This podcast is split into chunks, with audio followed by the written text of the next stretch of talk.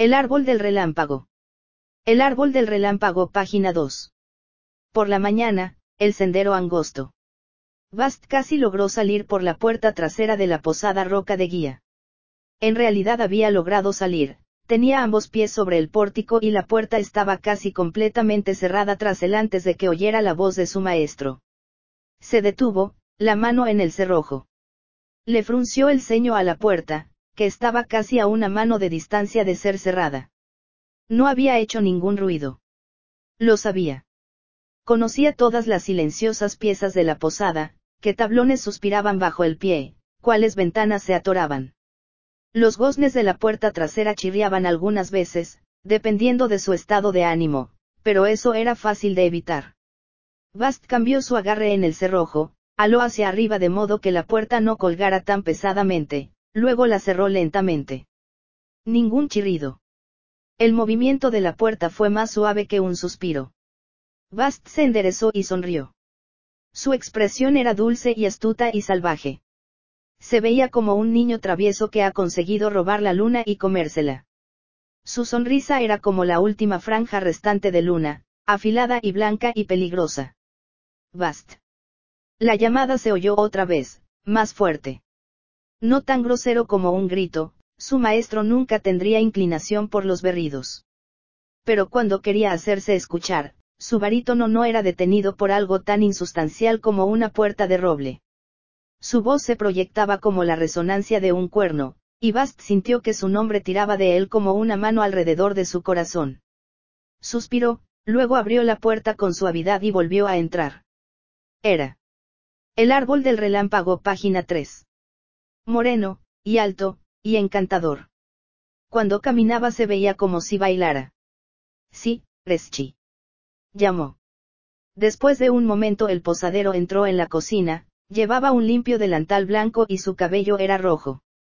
Fuera de eso, era dolorosamente común. Su rostro sostenía la pastosa placidez de los posaderos de todas partes. A pesar de la temprana hora, se veía cansado. Le alcanzó a Bast un libro de cuero. Casi olvidas esto, le dijo sin ningún rastro de sarcasmo. Bast tomó el libro y fingió sorpresa.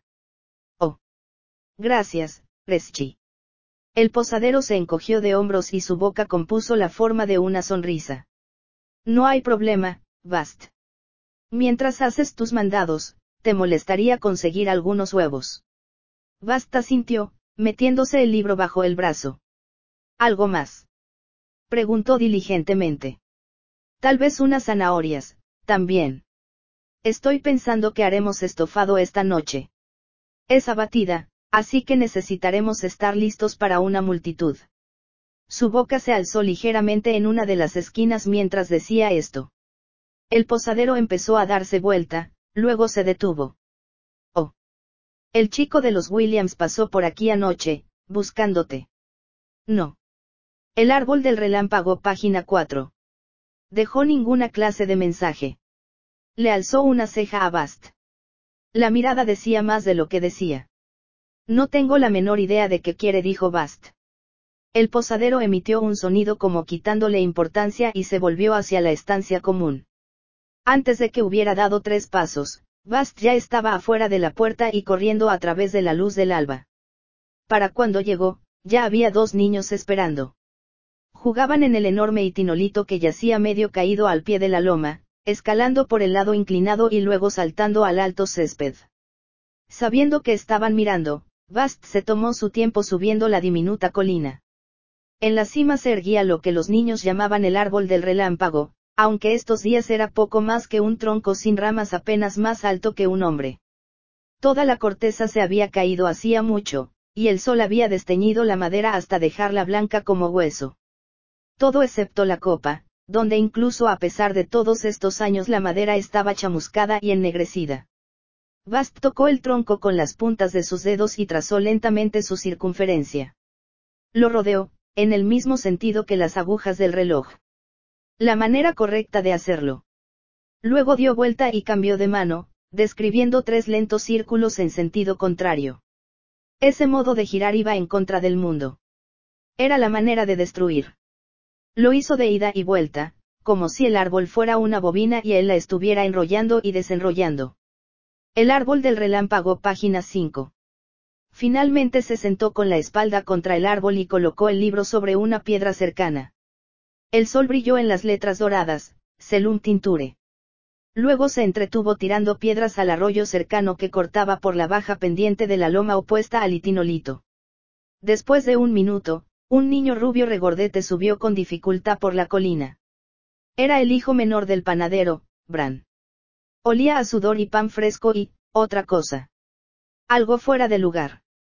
Su lento acercamiento tenía un aire ritual. Llegó a la cima de la loma y se quedó en silencio ahí por un momento, el único sonido provenía de los otros dos niños que jugaban más abajo. Por fin Bast se volvió para mirar al chico. No tenía más de ocho o nueve, bien vestido, y más rechoncho que la mayoría de los otros niños del pueblo. Llevaba un fajo de tela blanca en su mano. El niño tragó con nerviosismo. Necesito una mentira. Basta sintió. ¿Qué clase de mentira? El niño abrió su mano torpemente, revelando que el fajo de tela era una venda improvisada, salpicada de rojo brillante. Se pegaba un poco a su mano. Basta sintió, eso era lo que había olido antes. Estaba jugando con los cuchillos de mi mamá, dijo Bran. Basta examinó el corte. Recorría superficialmente la carne cerca del pulgar. Nada serio. Duele mucho. El árbol del relámpago, página 6. No como la tunda que me dará si descubre que estaba jugando con sus cuchillos. Basta sintió comprensivo. Limpiaste y devolviste el cuchillo. Brana sintió. Bast se dio golpecitos con un dedo en los labios, pensativo. Creíste ver una enorme rata negra. Te asustó. Le tiraste un cuchillo y te cortaste. Ayer uno de los otros niños te contó una historia sobre ratas que mordisqueaban las orejas y dedos de los pies de los soldados mientras dormían. Te causó pesadillas. Bran sintió un escalofrío.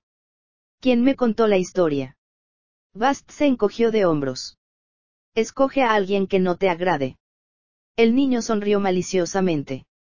Bast empezó a hacer una cuenta con los dedos. Pon algo de sangre en el cuchillo antes de tirarlo. Señaló la tela que el niño había envuelto en su mano.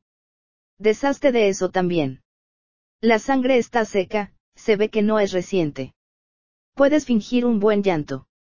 El niño negó con la cabeza, parecía un poco avergonzado. Ponte algo de sal en los ojos. Asegúrate de verte lloroso y con mocos antes de ir con ellos. Aulla y solloza. Luego cuando te pregunten sobre. El árbol del relámpago, página 7. Tu mano, dile a tu mamá que lo lamentas si rompiste su cuchillo. Bran escuchó, asintiendo despacio primero, luego más rápido. Sonrió. Es buena miró nervioso a su alrededor. ¿Qué te debo? ¿Algún secreto? Preguntó Bast. El hijo del panadero pensó por un minuto. El viejo Lant se está acostando con la viuda Creel, dijo medio esperanzado. Bast agitó las manos. Por años. Todo el mundo sabe. Se frotó la nariz, luego dijo. Puedes traerme dos bollos dulces más tarde. Bran asintió. Ese es un buen comienzo, dijo Bast. ¿Qué tienes en los bolsillos? El niño hurgó un poco y extendió ambas manos. Tenía dos drabines de hierro, una piedra plana verdosa, un cráneo de pájaro, un cordel enredado, y un poco de tiza. Bast cogió el cordel. Luego, con cuidado de no tocar los drabines, tomó la piedra verdosa entre dos dedos y le arqueó una ceja al niño. Después de dudar un momento, el niño asintió. Bast se echó la piedra en el bolsillo. ¿Qué pasa si me dan la tunda de todas maneras? Preguntó Bran. El árbol del relámpago, página 8. Bast se encogió de hombros. Ese es asunto tuyo. Querías una mentira. Te di una buena. Si quieres que te saque del problema, eso es algo completamente distinto. El hijo del panadero se veía decepcionado, pero asintió y fue a bajar por la colina. El siguiente en subir fue un niño ligeramente mayor y vestido con andrajos. Uno de los chicos de los Alard, Cal. Tenía el labio partido y una costra de sangre alrededor de un agujero de la nariz. Estaba tan furioso como solo un niño de 10 años puede estarlo. La expresión de su cara presagiaba una tormenta. Atrapé a mi hermano besando a Grete detrás del viejo molino. Dijo tan pronto hubo alcanzado la cima de la loma, sin esperar a que Bast le preguntara. Él sabía que me gustaba. Bast abrió las manos con impotencia, encogiéndose de hombros. Venganza escupió el niño. Venganza pública. Preguntó Bast. O venganza privada. El niño se tocó el labio roto con la lengua. Privada dijo en voz baja. ¿Cuánta venganza? Preguntó Bast. El niño pensó un poco, luego alzó las manos y las separó unos 70 centímetros. Así. Dijo Bast. ¿Cuánto en la escala de un ratón a un toro? El árbol del relámpago, página 9. El niño se frotó un rato la nariz. Como un gato dijo. Tal vez como un perro. Pero no como el perro del loco Martín. Como el de los Benten. Basta sintió e inclinó su cabeza hacia atrás con aire pensativo. Está bien dijo. Orina en sus zapatos. El niño parecía poco convencido. Eso no suena como una venganza del tamaño de todo un perro. Bast negó con la cabeza. Orinas en una taza y lo escondes. Dejas que se asiente por un día o dos. Luego una noche cuando él haya puesto sus zapatos junto al fuego, les echas la orina. Que no forme un charco, solo mojalos. En la mañana estarán secos y seguramente ni siquiera olerán mucho. ¿Cuál es el punto? Interrumpió enojado el niño. Esa venganza no es ni del tamaño de una pulga. Bast levantó una mano apaciguadora. Cuando sus pies suden, empezará a oler a orines, dijo con calma. Si se para en un charco, olerá a orines. Cuando camine en la nieve, olerá a orines. Será difícil para él descubrir de dónde viene exactamente, pero todos sabrán que tu hermano es el que apesta. Bast le sonrió al niño. Imagino que tu Grete no querrá besar al chico que no puede dejar de mearse encima. Una cruda admiración se expandió por la cara del niño como un amanecer en las montañas. El árbol del relámpago, página 10. Eso es lo más bastardo que he oído jamás, dijo, maravillado. Bast trató de verse modesto y falló. ¿Tienes alguna cosa para mí? Encontré una colmena silvestre, dijo el niño. Eso servirá para empezar, dijo Bast. ¿Dónde? Más allá de lo de los Horizon. Después del pequeño arroyo el niño se agachó y dibujó un mapa en la tierra. ¿Ves? Basta sintió. Algo más. Bueno, sé dónde tiene el loco Martín su alambique. Basta alzó una ceja. ¿En serio? El niño dibujó otro mapa y le dio algunas instrucciones. Luego se puso de pie y se sacudió las rodillas. Estamos a mano. Bast pasó el pie por la tierra, borrando el mapa. Estamos a mano. El niño se sacudió las rodillas. También tengo un mensaje. Rick quiere verte. Bast negó firmemente con la cabeza. El árbol del relámpago, página 11. Conoce las reglas. Dile que no. Ya se lo dije, explicó el niño encogiendo los hombros de manera tan exagerada que resultaba cómico. Pero se lo diré de nuevo, si lo veo. No había más niños esperando después de Cal, así que Bast se metió el libro de cuero bajo el brazo y fue a dar una larga caminata sin rumbo. Encontró algunas frambuesas silvestres y se las comió. Bebió del pozo de los Ostlar. Eventualmente, Bast subió a la cima de un acantilado cercano, en donde se dio un gran estirón antes de meter la copia encuadernada en cuero de Selum Tinture dentro de un amplio árbol de espino, donde una gruesa rama formaba un acogedor escondrijo junto al tronco. Entonces miró hacia el cielo, limpio y brillante. Sin nubes. Poco viento. Cálido pero no caluroso. No había llovido en un ciclo completo. No era día de mercado. Horas antes del mediodía en abatida. Las cejas de Bast se fruncieron un poco, como si estuviera haciendo un cálculo complejo. Luego asintió para sí mismo. Entonces Bast se dirigió de nuevo al peñasco, pasó por las tierras del viejo Lant y sorteó las zarzas que rodeaban la granja de los Alard. Cuando llegó al pequeño arroyo cortó algunos juncos y perezosamente los talló con un pequeño y brillante cuchillo. Después sacó el cordel de su bolsillo y amarró todos los juncos, fabricando una flauta. Sopló a través de la parte superior de las pipas y ladeó la cabeza para escuchar su dulce disonancia. Su brillante cuchillo recortó un poco más, y sopló otra vez. Esta vez la melodía estaba más cerca, lo que hizo la disonancia mucho más chirriante. El cuchillo de Bast se movió una, dos, tres veces. Entonces lo guardó y... El árbol del relámpago, página 12. Acercó las pipas a su rostro.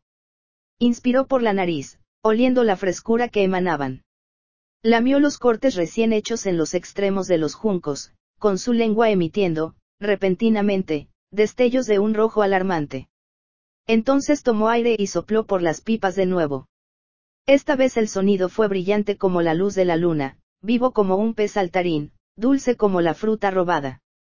Sonriendo, Bast marchó hacia las colinas traseras de los Benten, y no pasó mucho tiempo antes de que escuchara el bajo y efímero belido de una oveja a lo lejos. Un minuto después, Bast subió a la cima de una colina y vio a dos docenas de gordas y bobas ovejas pastando en el verde valle que había debajo.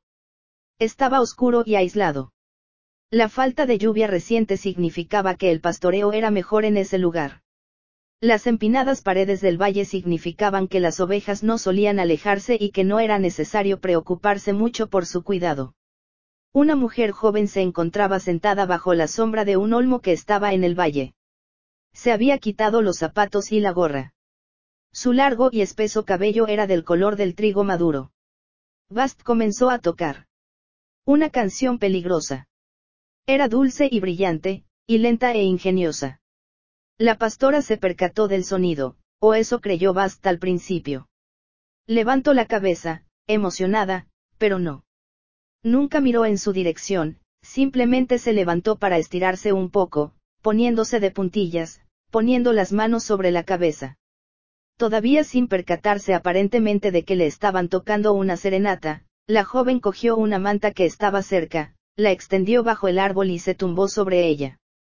Era un poco raro, porque había estado sentada ahí antes sin la manta. Puede que simplemente le hubiese dado. El árbol del relámpago, página 13. Frío. Bast continuó tocando mientras descendía por la pendiente del valle hacia ella. No se apresuró, y la música que tocaba era dulce, juguetona y lánguida al mismo tiempo. La pastora no dio señales de percibir ni la música ni al propio Bast. De hecho, lo esquivó con la mirada, y miró en dirección al lejano final del pequeño valle como si fuese curioso que las ovejas estuviesen allí. Cuando volvió la cabeza, expuso la hermosa línea de su cuello desde su perfecta oreja con forma de caracola, hasta la suave curva de sus pechos, los cuales se mostraban por encima de su corpiño. Con los ojos prendidos en la joven, Bast pisó una piedra suelta y trastabilló torpemente por la pendiente. Sopló y produjo una nota fuerte, similar a un graznido, y entonces dejó salir un poco más de su canción mientras agitaba con frenesí uno de sus brazos para recobrar el equilibrio. La pastora rió entonces, mirando intencionalmente al otro extremo del valle. Tal vez las ovejas hubiesen hecho algo gracioso. Sí. Seguro que había sido eso. Podían ser animales muy graciosos a veces. Aún así, uno solo puede observar a las ovejas por un limitado periodo de tiempo. Ella suspiró y se relajó, recostándose sobre el inclinado tronco del árbol. El movimiento tiró accidentalmente del dobladillo de su falda hacia arriba, pasando la rodilla. Sus pantorrillas eran redondas y estaban tostadas por el sol, y cubiertas de un vello casi imperceptible del color de la miel. Bast continuó bajando por la colina. Sus pasos eran delicados y elegantes. Parecía un gato sigiloso. Parecía que estaba bailando. El árbol del relámpago, página 14. Aparentemente satisfecha de que las ovejas estuviesen seguras, la pastora suspiró, cerró sus ojos y apoyó su cabeza en el tronco del árbol. Su rostro se inclinó para buscar el sol. Parecía que estaba a punto de dormirse, y por los suspiros que escapaban de su boca su respiración empezó a acelerarse. Cuando se removió, inquieta, para ponerse más cómoda, una de sus manos cayó de tal manera que, accidentalmente, levantó aún más el dobladillo de su vestido hasta mostrar gran parte de su muslo. Es difícil sonreír mientras tocas una flauta. De algún modo, Bast logró hacerlo. El sol trepaba por el cielo cuando Bast regresó al árbol del relámpago, agradablemente sudoroso y ligeramente desaliñado. No había ningún niño esperando cerca del itinolito esta vez, lo cual le venía bastante bien. Hizo un rápido círculo alrededor del árbol otra vez al llegar a la cima de la colina, una vez en cada dirección para asegurarse de que sus pequeños trabajos seguían en su sitio. Entonces se dejó caer a los pies del árbol y se recostó en el tronco. En menos de un minuto ya tenía los ojos cerrados y estaba roncando levemente. Después de una hora, el silencioso sonido de pasos acercándose lo despertó. Se estiró y divisó a un chico delgado con pecas y una ropa que había sobrepasado ligeramente el punto en el que podía considerarse solo algo gastada. Costrel. Dijo Bast, feliz. ¿Cómo está el camino hacia Tineu? Se ve bastante soleado para mí hoy, dijo el chico mientras subía a la colina. Y encontré un adorable secreto por la calzada. Algo en lo que. El árbol del relámpago, página 15. Creo podrías estar interesado. Ah, dijo Bast. Ven a sentarte, entonces. ¿Con qué clase de secreto has tropezado? Costrel se sentó con las piernas cruzadas en la hierba cerca de él. Sé dónde se baña en Berlín. Bast alzó una ceja medio interesada. Solo es eso. Costrel sonrió. Mentiroso.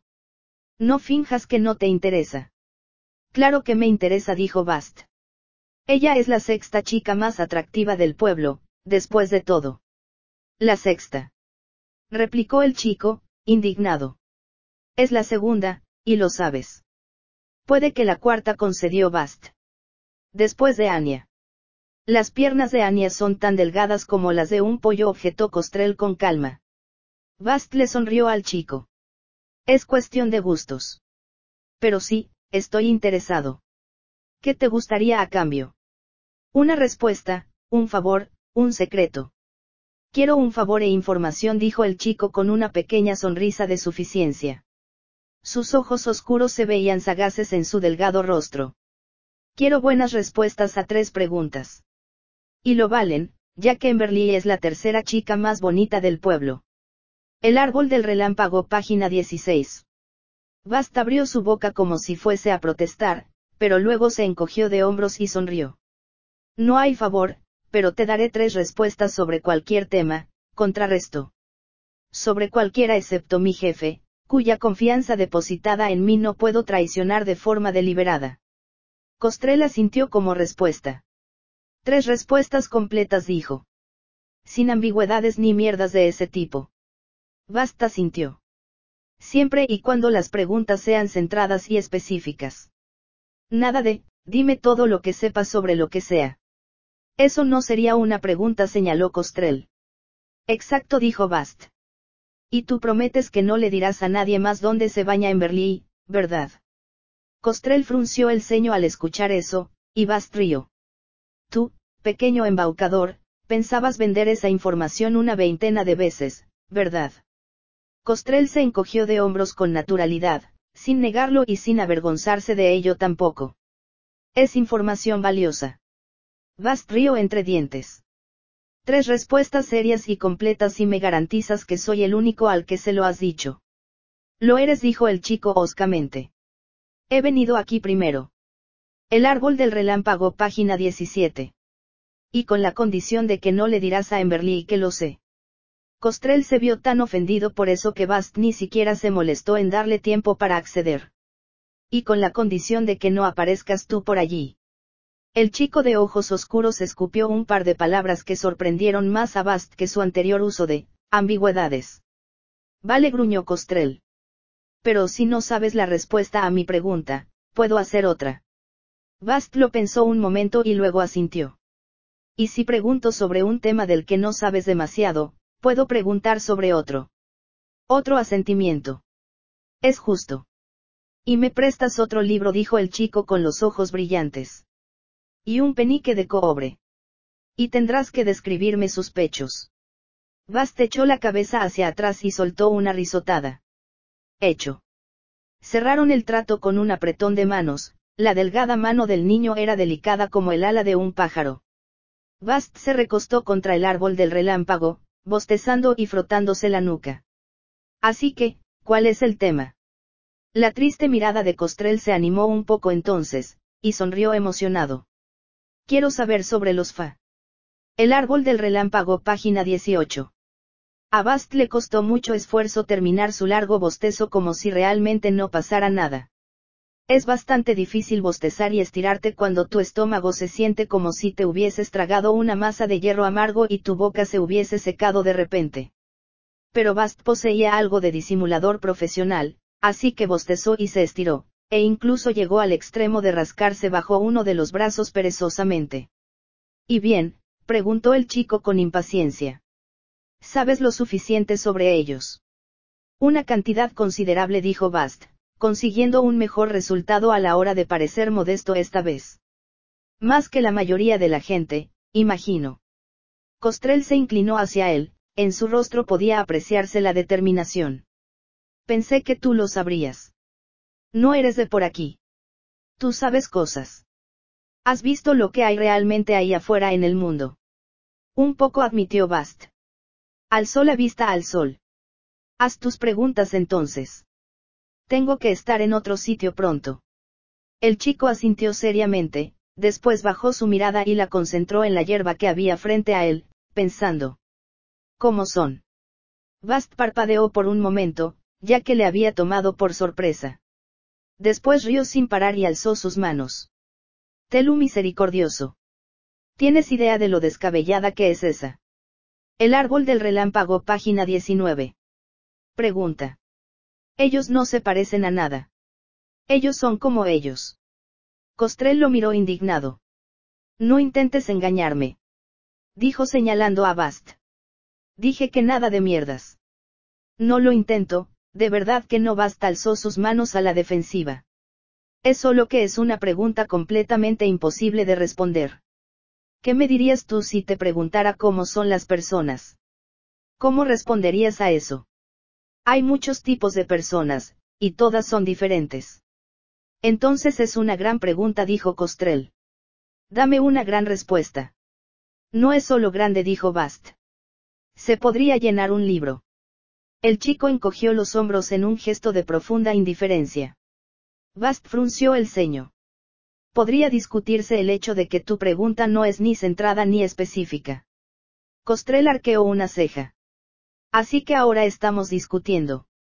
Yo pensaba que estábamos negociando información. Plena y libremente. Si tú me preguntaras a dónde va Emberly a darse sus baños y yo contestara en un arroyo, te sentirías como si me hubiese equivocado con la medida y te hubiese dado muy poco maíz, no. Bast suspiró. El árbol del relámpago, página 20. Me parece justo pero si te contase todos los rumores y fragmentos que he escuchado esto nos llevaría muchos días. La mayor parte serían inútiles, y algunos ni siquiera serían verdad porque solo proceden de las historias que he escuchado.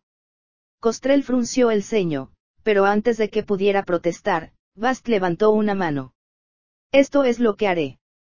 A pesar de la naturaleza imprecisa de tu pregunta, te daré una respuesta que cubra un sentido aproximado de las cosas y, Bast vaciló, un verdadero secreto sobre el tema. De acuerdo. Guión dos secretos dijo Costrel, sus oscuros ojos brillaban de emoción. Es justo Bast tomó una larga bocanada de aire. Cuando dices fa, estás hablando de cualquier cosa que vive en el mundo fa. Eso incluye un montón de cosas que son, solo criaturas. Como animales. Aquí tenemos perros, ardillas y osos. En el mundo fa hay roms, resinillos y y trolls.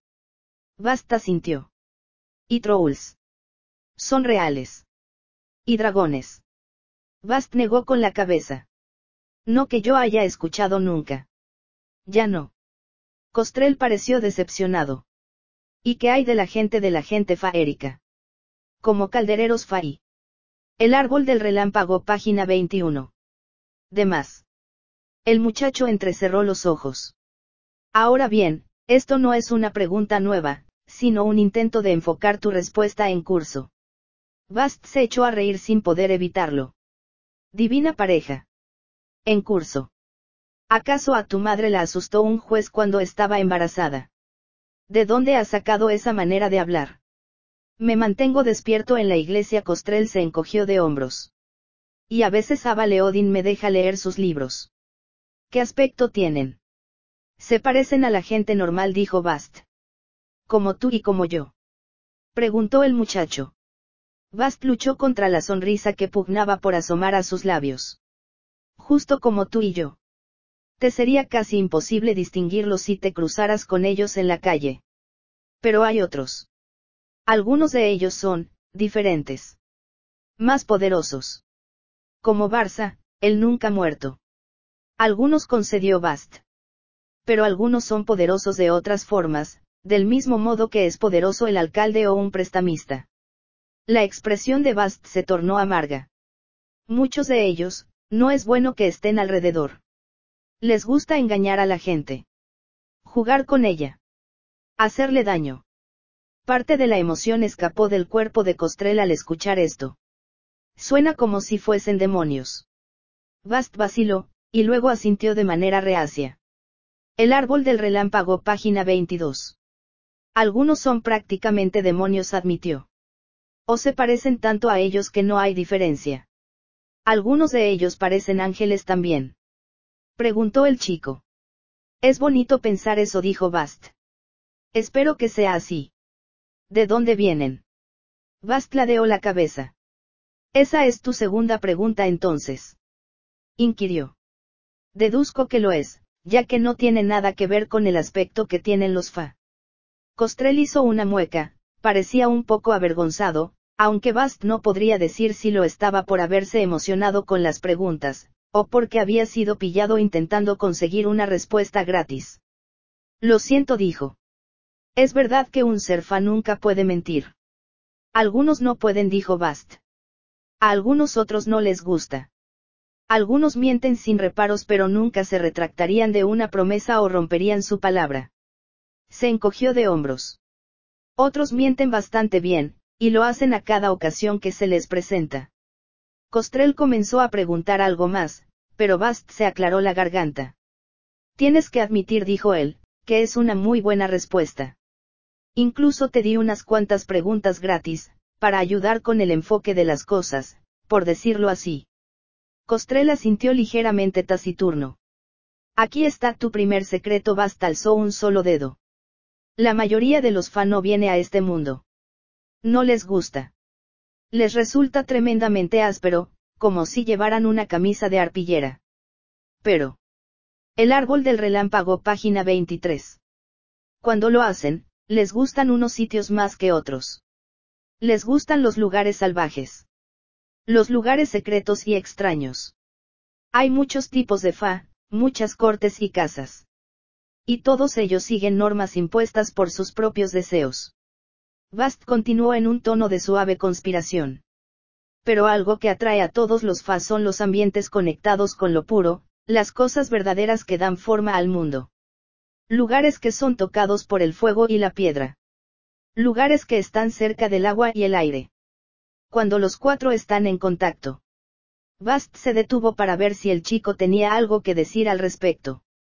Pero la cara de Costrel había perdido la astucia afilada que tenía antes. Ahora se veía como un niño otra vez, con la boca ligeramente abierta y los ojos muy abiertos por el asombro. Guión segundo secreto dijo Bast. Los Fa tienen casi nuestra misma apariencia, pero no del todo. La mayoría tiene algo que los hace diferentes. Sus ojos. Sus orejas. El color de su pelo o su piel. A veces son más altos de lo normal, o más pequeños, o más fuertes, o más hermosos. Al igual que Felurian. Sí, sí dijo Bast con irritación. Al igual que Felurian. Pero cualquiera de los Fa que tiene la habilidad para viajar hasta aquí tendrá la suficiente maestría para esconder esas cosas. Se echó hacia atrás, asintiendo para sí mismo. Ese es un tipo de magia que toda la gente feérica comparte. Bast lanzó el último comentario al aire como un pescador que arroja un señuelo. El árbol del relámpago, página 24. Costrel cerró la boca y tragó con fuerza. No luchó contra el sedal. Ni siquiera se había dado cuenta de que había mordido el anzuelo. ¿Qué tipo de magia pueden hacer? Bast rodó los ojos de manera dramática. Oh, Venga ya, esa es otra pregunta merecedora de un libro entero. Bueno, pues entonces tal vez deberías escribir un libro, dijo Costrel rotundamente. Así podrías dejármelo y matar dos pájaros de un tiro. El comentario pareció coger a Bast desprevenido. Escribir un libro. Eso es lo que hace la gente cuando sabe cada maldita cosa, no. Dijo Costrel con sarcasmo. Lo ponen por escrito para poder presumir. Bast se quedó pensativo por un momento, luego sacudió su cabeza como para despejar su mente. Vale. Aquí están los huesos de lo que sé. Ellos no lo consideran magia. Nunca usarían ese término. Dirían arte o maestría. Hablan de aparentar o moldear. Miró al cielo y frunció los labios. Pero si estuvieran siendo francos, y rara vez lo son, te dirían que casi todo lo que hacen es tanto glamoria o grammaria. Glamoria es el arte de hacer que algo parezca. Grammaria es el arte de hacer que algo sea. Bast continuó a toda prisa antes de que el chico pudiera interrumpirlo. Glamoria es lo más fácil. Pueden hacer que una cosa parezca otra que no es. Pueden hacer que una camisa blanca parezca azul. O que una. El árbol del relámpago, página 25. Camisa desgarrada parezca que está entera. La mayoría de ellos tienen, por lo menos, una porción de ese arte. Lo suficiente como para poder ocultarse a sí mismos de ojos mortales. Si su pelo fuera de un blanco plateado, su glamoria podría hacerlo parecer negro como la noche. El rostro de Costrel estaba perdido en el asombro de nuevo. Pero no lucía estúpido ni boquiabierto como antes, ahora era un asombro meditado. Un asombro perspicaz, curioso y hambriento. Era la clase de fascinación que conduciría a un niño a iniciar una pregunta que empezase con un cómo. Bast podía ver la forma de estas cosas moviéndose en los oscuros ojos del chico. Sus endemoniadamente inteligentes ojos. Demasiado inteligentes, y por mucho.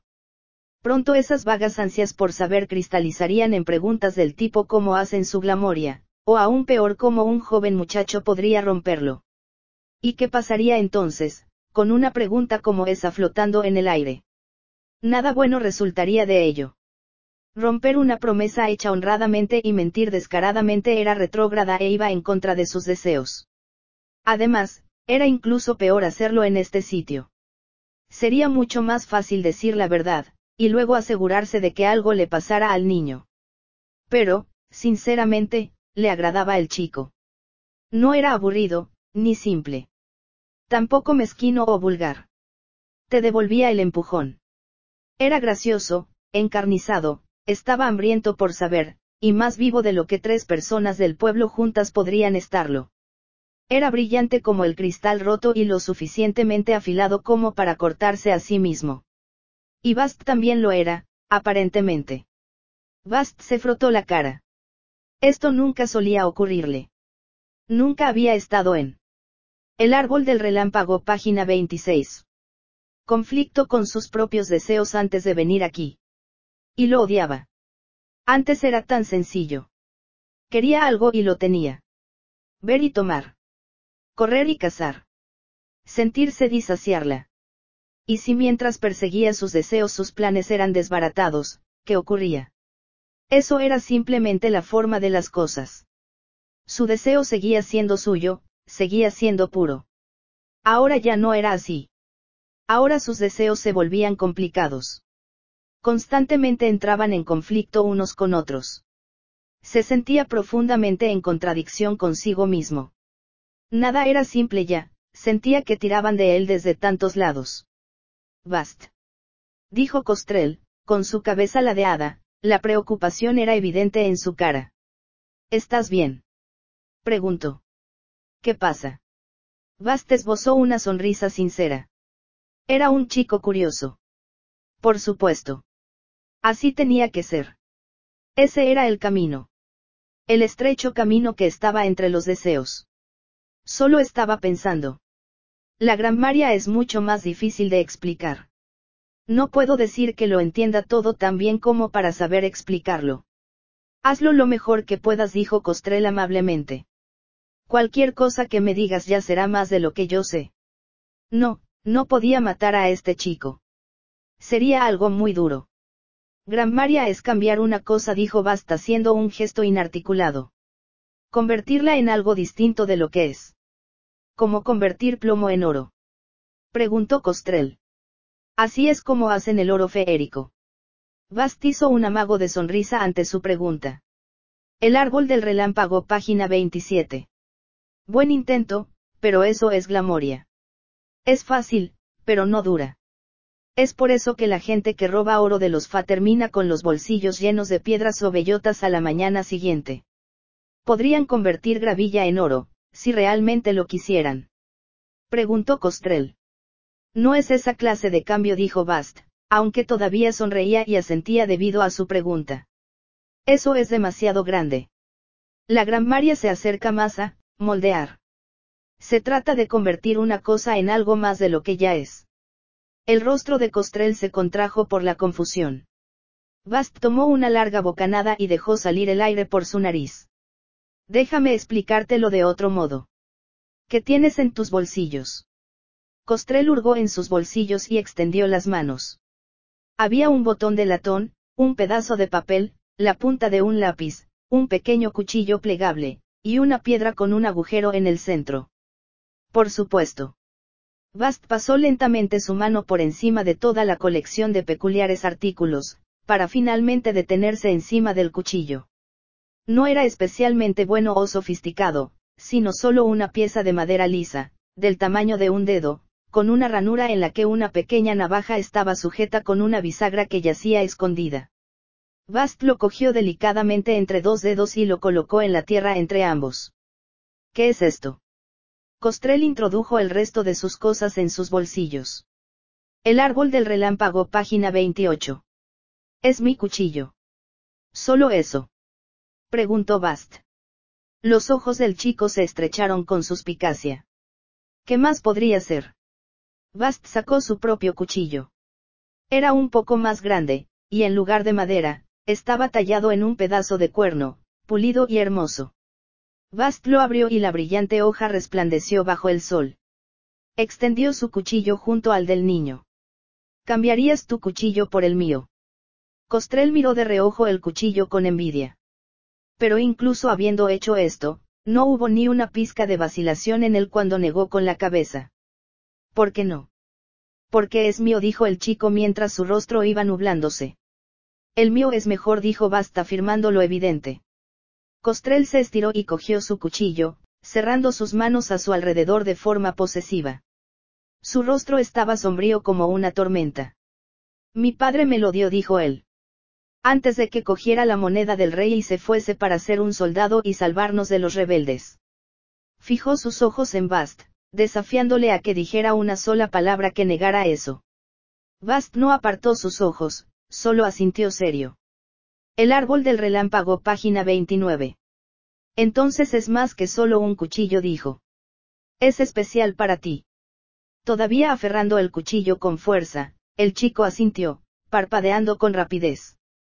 Para ti es el mejor cuchillo. Otro asentimiento. Es más importante que otros cuchillos. Y no solo parece, dijo Bast. Es algo que el cuchillo es. Hubo un destello de comprensión en los ojos de Costrel. Basta sintió. Eso es Gran Maria. Ahora imagina que alguien pudiese coger un cuchillo y convertirlo en algo más de lo que un cuchillo es. Convertirlo en el mejor cuchillo. No solo para ellos mismos, sino para cualquiera, Bast recogió su cuchillo y lo cerró. Si fueran realmente hábiles, podrían hacerlo con otra cosa que no fuera un cuchillo podrían hacer un fuego que fuese más de lo que un fuego es. Más vivaz. Más caliente. Alguien verdaderamente poderoso podría hacer incluso más que eso. Podrían coger una sombra, su voz se fue apagando con suavidad, dejando un espacio abierto en el aire vacío. Costrel contuvo el aliento y lo soltó para llenarlo con una pregunta. ¿Cómo Felurian? Dijo. ¿Es eso lo que hizo para hacer la capa de sombras de Quote? Basta sintió con seriedad, contento con la pregunta, pero al mismo tiempo odiando que hubiese sido precisamente esa. Me parece probable. Que hace una sombra. Oculta, protege. La capa de sombras de Quout hace lo mismo, pero más. El árbol del relámpago, página 30. Costrela sentía a medida que lo iba comprendiendo. Bast prosiguió rápidamente, pues estaba deseoso de dejar este tema atrás. Piensa en la misma Felurian. El chico esbozó una amplia sonrisa, parecía no tener problemas para hacer eso. Una mujer puede ser un ser hermoso, dijo Bast con lentitud. Puede ser un foco de deseo. Felurian es, como el cuchillo, la más hermosa. El foco de mayor deseo. Para todos, Bast dejó que su declaración se desvaneciera lentamente en el aire de nuevo. Los ojos de Costrel estaban muy lejos, obviamente, dándole los últimos retoques a sus conclusiones. Bast le dio tiempo para que lo hiciera, y tras unos instantes una nueva pregunta brotó de los labios del chico. No podría ser solo Glamoria. Ah, dijo Bast, sonriendo. Pero ¿cuál es la diferencia entre ser hermosa y parecer hermosa? Bueno, Costrel se paralizó por un momento, luego manifestó. Uno es real y el otro no. Sus palabras sonaron confiadas, pero este sentimiento no se reflejaba en su expresión.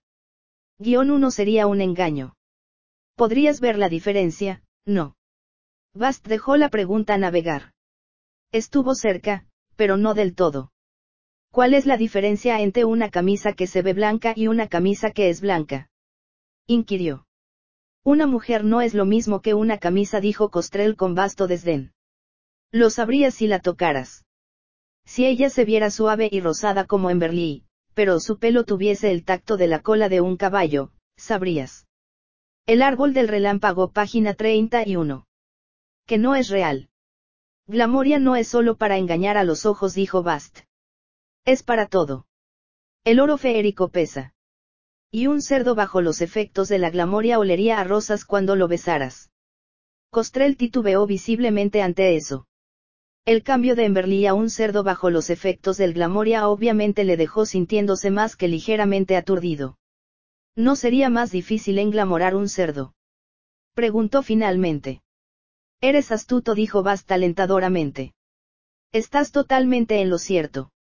Y englamorando una chica bonita para hacerla más bonita no sería mucho más trabajoso. Es como colocar glaseado sobre un pastel.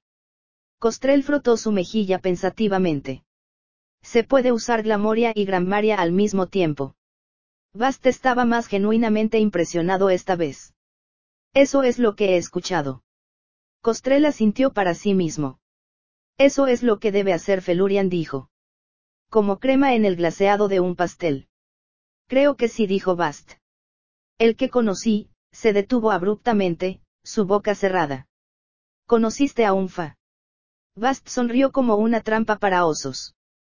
El árbol del relámpago, página 32. Sí. Esta vez Costrel sintió el anzuelo y enlazó ambos. Pero ya era muy tarde. Bastardo. Lo soy, Bast admitió alegremente. Me engañaste para que preguntara eso. Lo hice, dijo Bast. Fue una pregunta relacionada con este asunto, y respondí completamente y sin equivocación.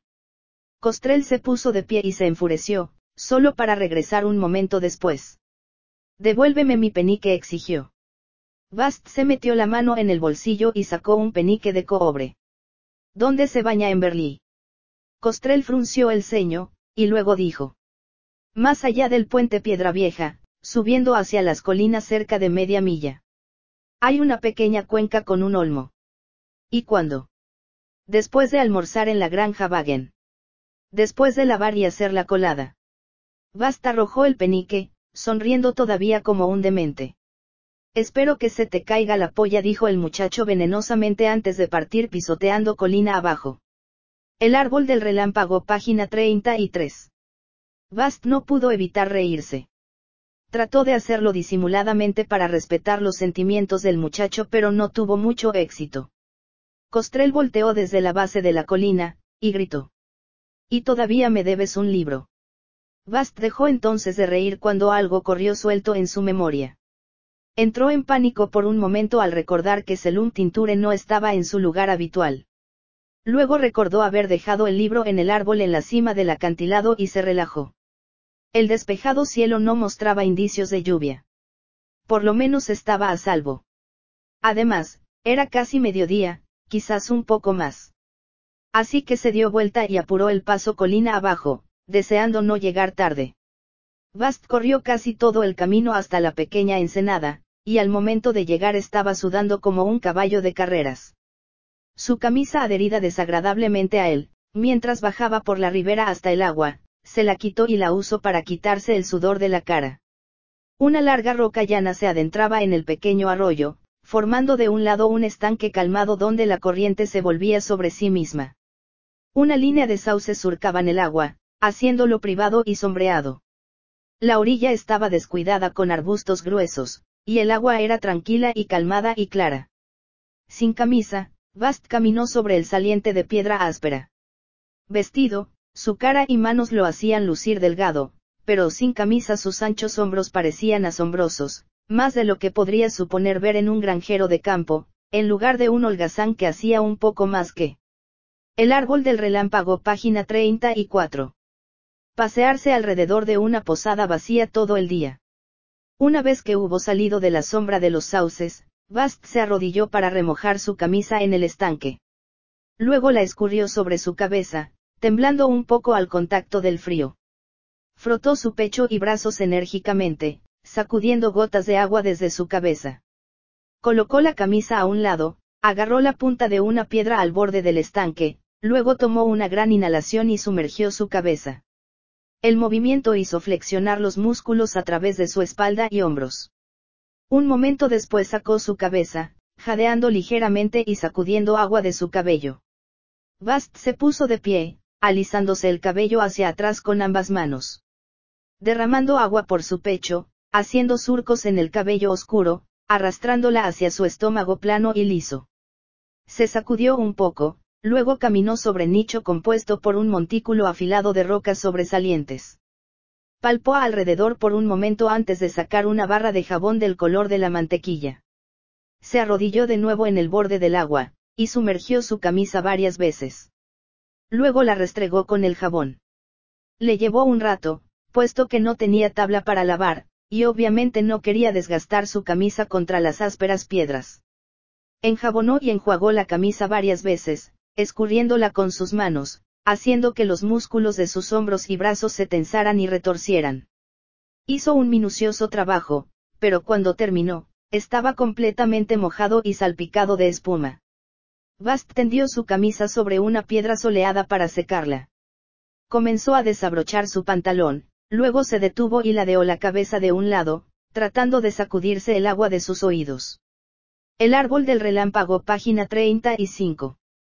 Pudo haber sido a causa del agua en sus oídos que Bast no escuchó el ajetreado alboroto proveniente de los arbustos que crecían a lo largo de la orilla. Un sonido que podría, posiblemente, ser gorriones parloteando entre las ramas. Una bandada de gorriones. Muchas bandadas, quizás. Y si Bast tampoco vio los arbustos moverse. O notó que entre el follaje colgado de las ramas de sauce había colores que normalmente no se encuentran en los árboles. A veces un rosado pálido, algunas veces rojo tímido. A veces, un mal considerado amarillo o un azul asiano. Y aunque es cierto que los vestidos podrían ser de esos colores, bueno, también las aves. Pinzones y arrendajos. Y además, era de conocimiento bastante común entre las jovencitas del pueblo que el joven moreno que trabajaba en la posada era lamentablemente miope. Los gorriones se agitaban en los arbustos mientras Bast luchaba de nuevo con el cordón de su pantalón. Aparentemente el nudo le estaba dando algo de problema. Se revolvió con eso durante un rato, luego creció su frustración y dio un gran estiramiento felino, brazos arqueados sobre su cabeza, su cuerpo flexionado como un arco. Finalmente pudo aflojar el nudo y se liberó de los pantalones. No llevaba nada por debajo. Los arrojó al lado y desde el sauce vino un graznido de la clase que podría haber provenido de un ave voluminosa. Una garza tal vez. O un cuervo. Y si una rama se sacudió al mismo tiempo, bueno, quizás un ave aterrizó muy alejada de la rama y casi se cayó. Ciertamente era lógico que algunas aves fueran más tontas que otras. Y además de eso, a ese momento Bast estaba mirando hacia otra dirección. Bast se lanzó al agua, salpicando como un niño y jadeando por el frío. Después de algunos minutos se movió a una parte poco profunda del estanque donde el agua alcanzaba escasamente su estrecha cintura. El árbol del relámpago, página 36. Debajo del agua, un atento observador podría notar que las piernas del joven se veían un tanto, extrañas. Estaba sombreado allí, y todos saben que el agua hace curvear la luz extrañamente, haciendo que las cosas parezcan diferentes de lo que son. Y además, las aves no son las más atentas observadoras, especialmente cuando su atención está enfocada en otra parte. Una hora o más tarde, ligeramente húmedo y oliendo a dulce jabón de madreselva, Bast escaló el acantilado donde él estaba bastante seguro que había dejado el libro de su maestro. Era el tercer acantilado que había escalado en la última media hora. Cuando llegó a la cima, Bast se relajó al ver un árbol de espino. Al acercarse, vio que era el árbol correcto, el rincón exacto que recordaba. Pero el libro había desaparecido. Una vuelta rápida alrededor mostró que no se había caído a suelo. Luego el viento sopló y Bast vio algo blanco. Sintió un frío repentino, temiendo que fuese una página libre arrancada del libro. Pocas cosas molestaban a su maestro, por ejemplo un libro maltratado. Pero no, alcanzándolo, Bast no sintió papel. Era una tira suave de corteza de abedul. Tiró de él y vio las letras crudamente garabateadas en un lado. Necesito hablar contigo. Y ti es importante. Rick. El árbol del relámpago, página 37. Al atardecer, aves y abejas. Sin idea alguna de dónde podría encontrar a Rick, Bast regresó al árbol del relámpago. Justamente se había sentado en su lugar habitual cuando una jovencita entró en el claro. Ella no se detuvo en la piedra grisácea, en vez de eso recorrió rectamente el lado de la colina. Era más joven que los otros, seis o siete. Usaba un vestido azul claro y tenía listones violeta intenso entrelazados a través de su cabello esmeradamente rizado. Ella nunca había ido al árbol del relámpago antes, pero Bast la había visto. Incluso si no lo hubiera hecho, él hubiese adivinado por sus finas vestimentas y el olor de agua de rosas que ella era Viete, la hija más joven del alcalde. Subió la baja colina suavemente, llevando algo peludo en la curvatura de su brazo. Cuando llegó a la cima de la colina se detuvo, ligeramente inquieta, pero en espera todavía. Bast la miró silenciosamente por un momento. ¿Conoces las reglas? Preguntó. Ella se detuvo, listones violetas en su cabello. Estaba obvia y ligeramente asustada, pero su labio inferior sobresalía, desafiante. Asintió. ¿Cuáles son? La jovencita lamió sus labios y empezó a recitar con una voz cantarina. El árbol del relámpago, página 38. Nadie más alto que la piedra señaló a la caída piedra grisácea a los pies de la colina. Ven al árbol negro, ven solo se llevó el dedo a sus labios, imitando un ruido callado sin decirle. Espera Bast la interrumpió. Di las últimas dos líneas mientras tocas el árbol. La niña palideció un poco a eso pero dio un paso adelante y puso su mano contra la madera blanqueada por el sol del ya muerto árbol. La niña aclaró su garganta de nuevo, hizo una pausa, sus labios moviéndose silenciosamente como si recorriera el comienzo de un poema hasta encontrar el verso correcto nuevamente. Sin decirle a ningún adulto lo que se ha dicho, no sea que el relámpago te mate. Cuando dijo las últimas dos palabras, Viete jadeó y retiró su mano, como si algo hubiese quemado o mordido sus dedos.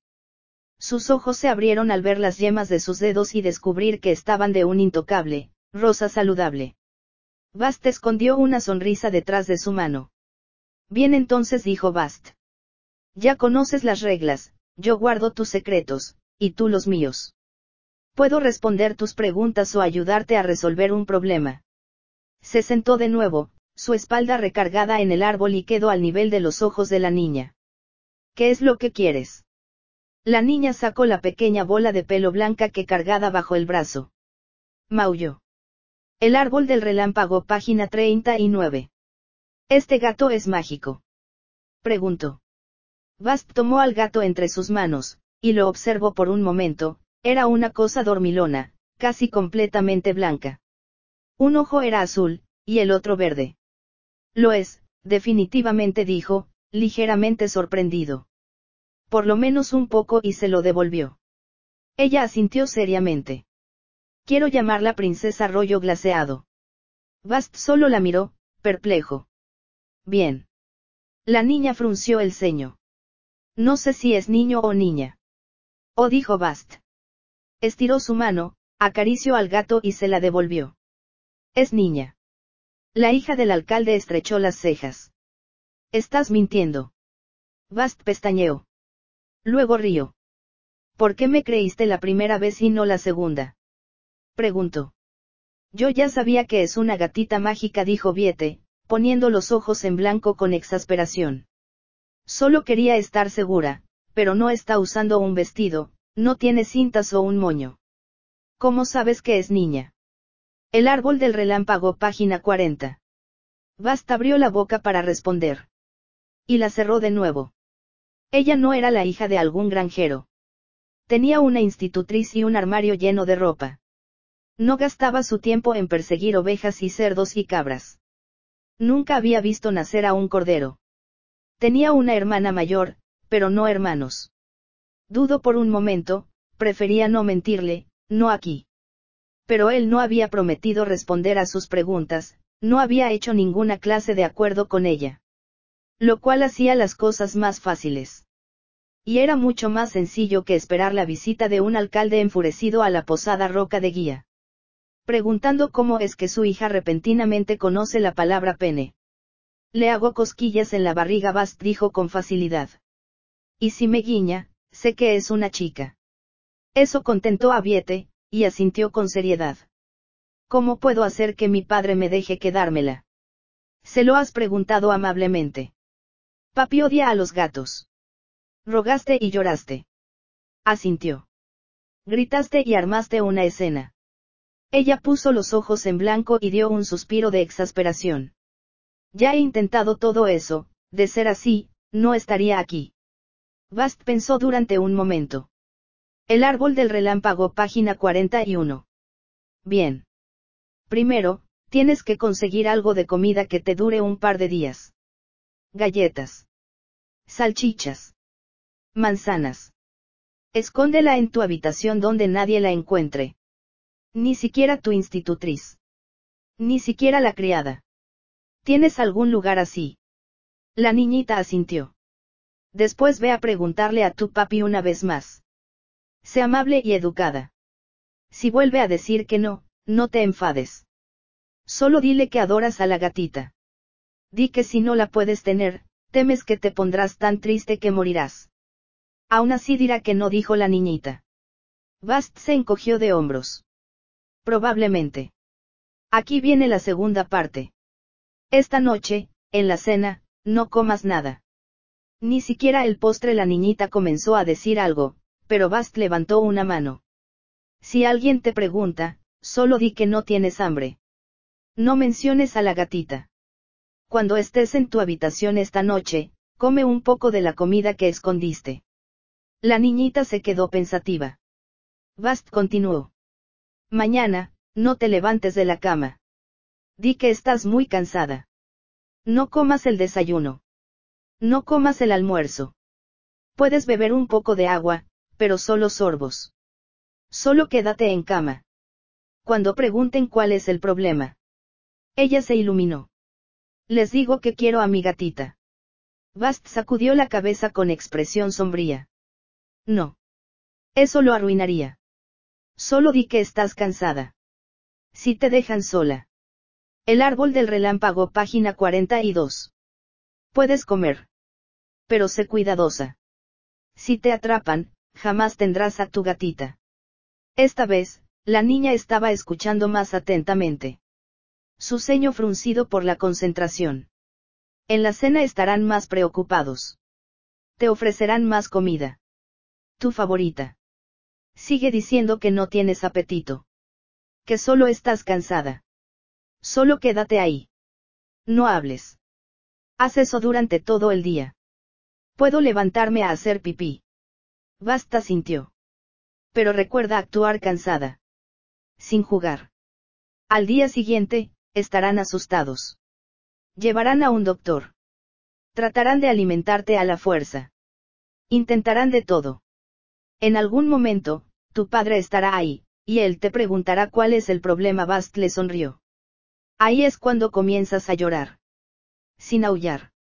Sin balbucear. Solo lágrimas. Solo quédate ahí y llora. Entonces, di que extrañas mucho a tu gatita. Extrañas tanto a tu gatita que ya no quiere seguir viva. La niñita pensó en ello durante un largo minuto, acariciando con una mano a su gatita con la mente ausente. Finalmente asintió. De acuerdo, se giró para irse. Espera. Dijo Bast rápidamente. Te di lo que querías. Ahora me debes. La niñita se volteó. Su expresión, una extraña mezcla de sorpresa y ansiosa vergüenza. No traje dinero, dijo sin mirarle a los ojos. Dinero no dijo Bast. Te di dos respuestas y una manera de. El árbol del relámpago, página 43. Conservar a tu gatita. Me debes tres cosas. Pagas con regalos y favores. Pagas en secretos. Ella pensó durante un momento. Papi esconde la llave de su caja fuerte dentro del reloj de sobremesa. Basta sintió con aprobación. Ese es uno. La niñita miró hacia el cielo, aún acariciando a su gatita. Una vez vi a mamá besar a la criada. Basta alzó una ceja ante eso. Ese es otro. La niña puso un dedo en su oreja y la meneó. Eso es todo, creo. ¿Qué hay de un favor, entonces? Dijo Bast. Necesito que me arregles dos docenas de margaritas con tallos largos. Y un listón azul. Y dos brazadas de brezo de joya. En el rostro de Viete se formó una mueca de confusión. ¿Qué es un brezo de joya? Flores dijo Bast, con gesto perplejo. Tal vez tú les llamas bálsamos, crecen salvajes por todo el lugar dijo, haciendo un amplio gesto con ambas manos. ¿Te refieres a los geranios? Preguntó ella. El árbol del relámpago, página 44. Bast negó con la cabeza. No. Tienen los pétalos espaciados, y son como de este tamaño hizo un círculo con su pulgar y el dedo de en medio. Son amarillos y naranjas y rojos. La niña lo quedó viendo fijamente en blanco. La viuda cree las mantiene en la caja de su ventana, continuó Bast. Cuando tocas las vainas de las semillas, saltan. El rostro de Viete se iluminó. Oh. Tú dices las no me toques, dijo ella, su tono más que ligeramente condescendiente. Puedo traerte un puñado de esas. Eso es fácil. Se giró para bajar corriendo por la colina. Bast la llamó antes de que pudiera dar seis pasos. Espera. Cuando ella se dio la vuelta, él le preguntó. ¿Qué vas a decir si alguien te pregunta para quién son esas flores que estás recogiendo? Ella puso los ojos en blanco de nuevo. Les digo que no es de su estúpida incumbencia, dijo ella. Porque mi papi es el alcalde. Después de que Viete se marchase, un fuerte silbido hizo que Bast mirara hacia abajo de la colina hacia donde estaba el itinolito. No había niños esperando ahí. El silbido vino de nuevo, y Bast se puso en pie, estirándose a lo alto y... El árbol del relámpago, página 45. Ancho. Hubiera sorprendido a la mayoría de las doncellas del pueblo lo fácil que identificó la figura que estaba a la sombra de los árboles al borde del claro a 60 metros de distancia. Bast se paseó hacia abajo por colina, a través del campo de hierba, y hacia dentro de la sombra de los árboles. Había un chico mayor con una cara llena de manchas y nariz respingada. Tendría tal vez 12 años y su camisa y pantalones eran demasiado pequeños para él, mostrando demasiado sus muñecas sucias en las mangas y sus tobillos desnudos abajo. Estaba descalzo y tenía un ligero olor a agrio. Rick la voz de Bast no contenía nada del tono amistoso y bromista que usaba con los otros niños del pueblo. ¿Cómo está el camino a Tineu? Es un largo y jodido camino, dijo el niño amargamente, sin mirar a Bast a los ojos. Vivimos en el culo de la nada. Veo que tienes mi libro, dijo Bast. El chico se lo tendió. No trataba de robarlo, murmuró rápidamente. Solo necesitaba hablar contigo. Bast tomó el libro silenciosamente. No rompí las reglas, dijo el chico. Ni siquiera entré en el claro. Pero necesito ayuda. Pagaré por ella. Me mentiste, Rick dijo Bast con voz sombría. Y no pagué por ello. Demandó el muchacho, enfadado, alzando la vista por primera vez. No lo pagué diez veces. No hay suficiente. El árbol del relámpago, página 46. Mierda en mi vida como para apilarle más mierda encima. Y no viene al caso porque ahora ya eres demasiado grande, dijo Bast llanamente. No es cierto. El chico dio un paso. Luego se encogió de hombros y tomó una bocanada de aire. Visiblemente forzando su temperamento para controlarse de nuevo. Tam es más grande que yo y aún así puede ir al árbol. Solo soy más alto que él. Esas son las reglas, dijo Bast. Es una regla de mierda. Gritó el chico, con las manos empuñadas de enojo. Y tú eres un pequeño hijo de puta que merece más castigo del que le dan. Entonces hubo silencio, roto solo por la respiración entrecortada del chico. Los ojos de Eric estaban clavados en el suelo. Estaba temblando y tenía los puños apretados a los costados. Los ojos de Bast se estrecharon ligeramente. La voz del chico era áspera. Solo uno dijo Rick. Solo un favor, solo por esta vez. Es uno grande. Pero voy a pagar. Voy a pagar el triple. Bast respiró hondo y soltó el aire como un suspiro. Rick, yo. Por favor, Bast. Todavía estaba temblando, pero Bast se dio cuenta de que en la voz del chico ya no había enojo. Por favor.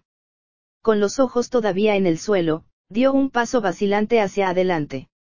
El árbol del relámpago, página 47. Solo, por favor.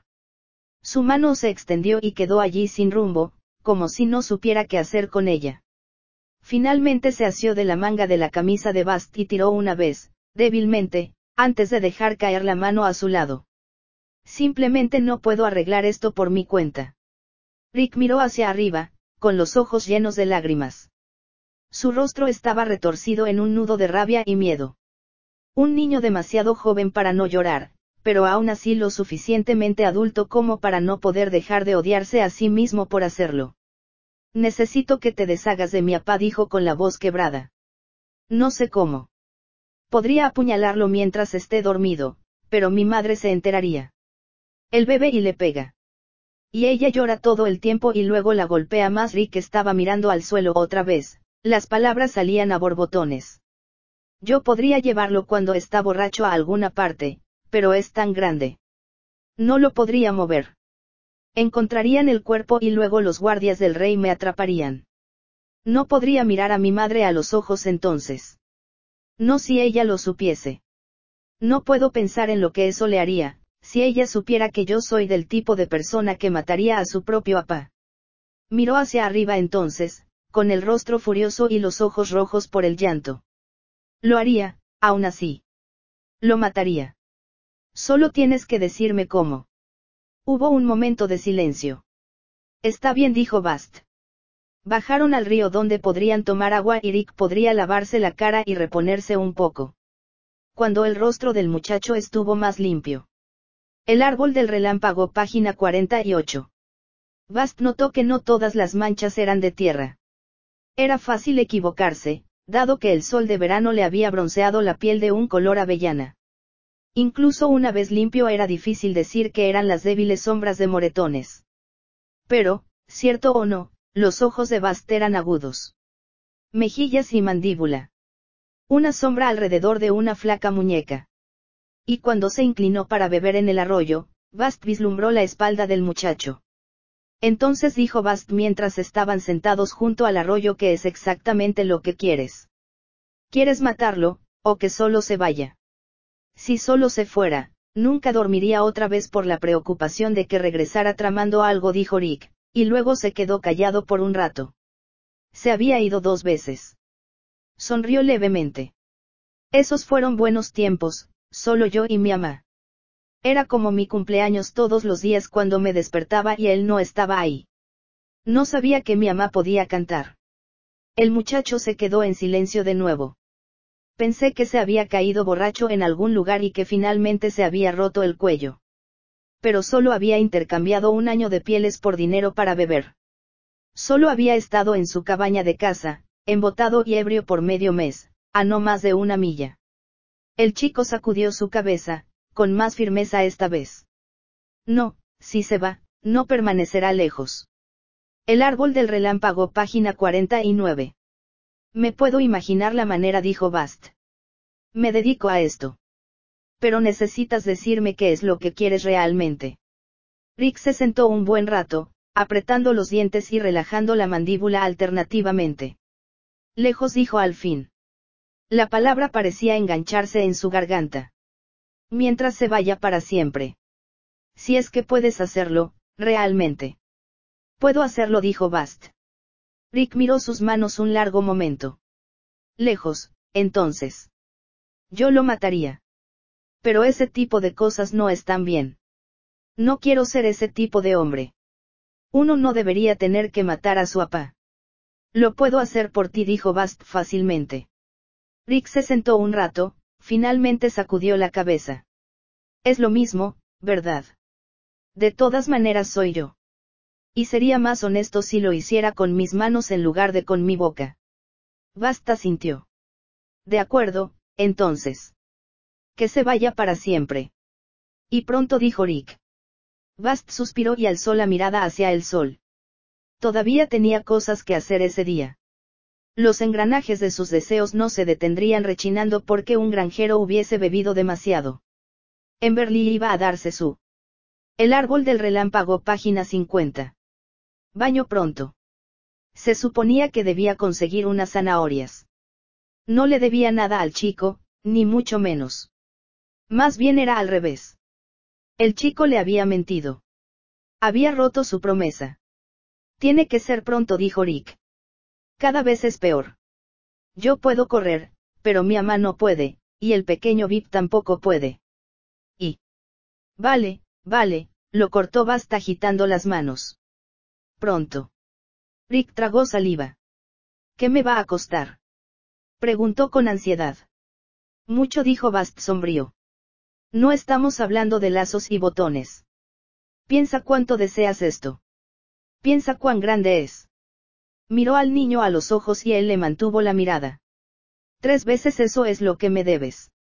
Más un extra por el pronto miró intensamente al niño. Piensa mucho en eso.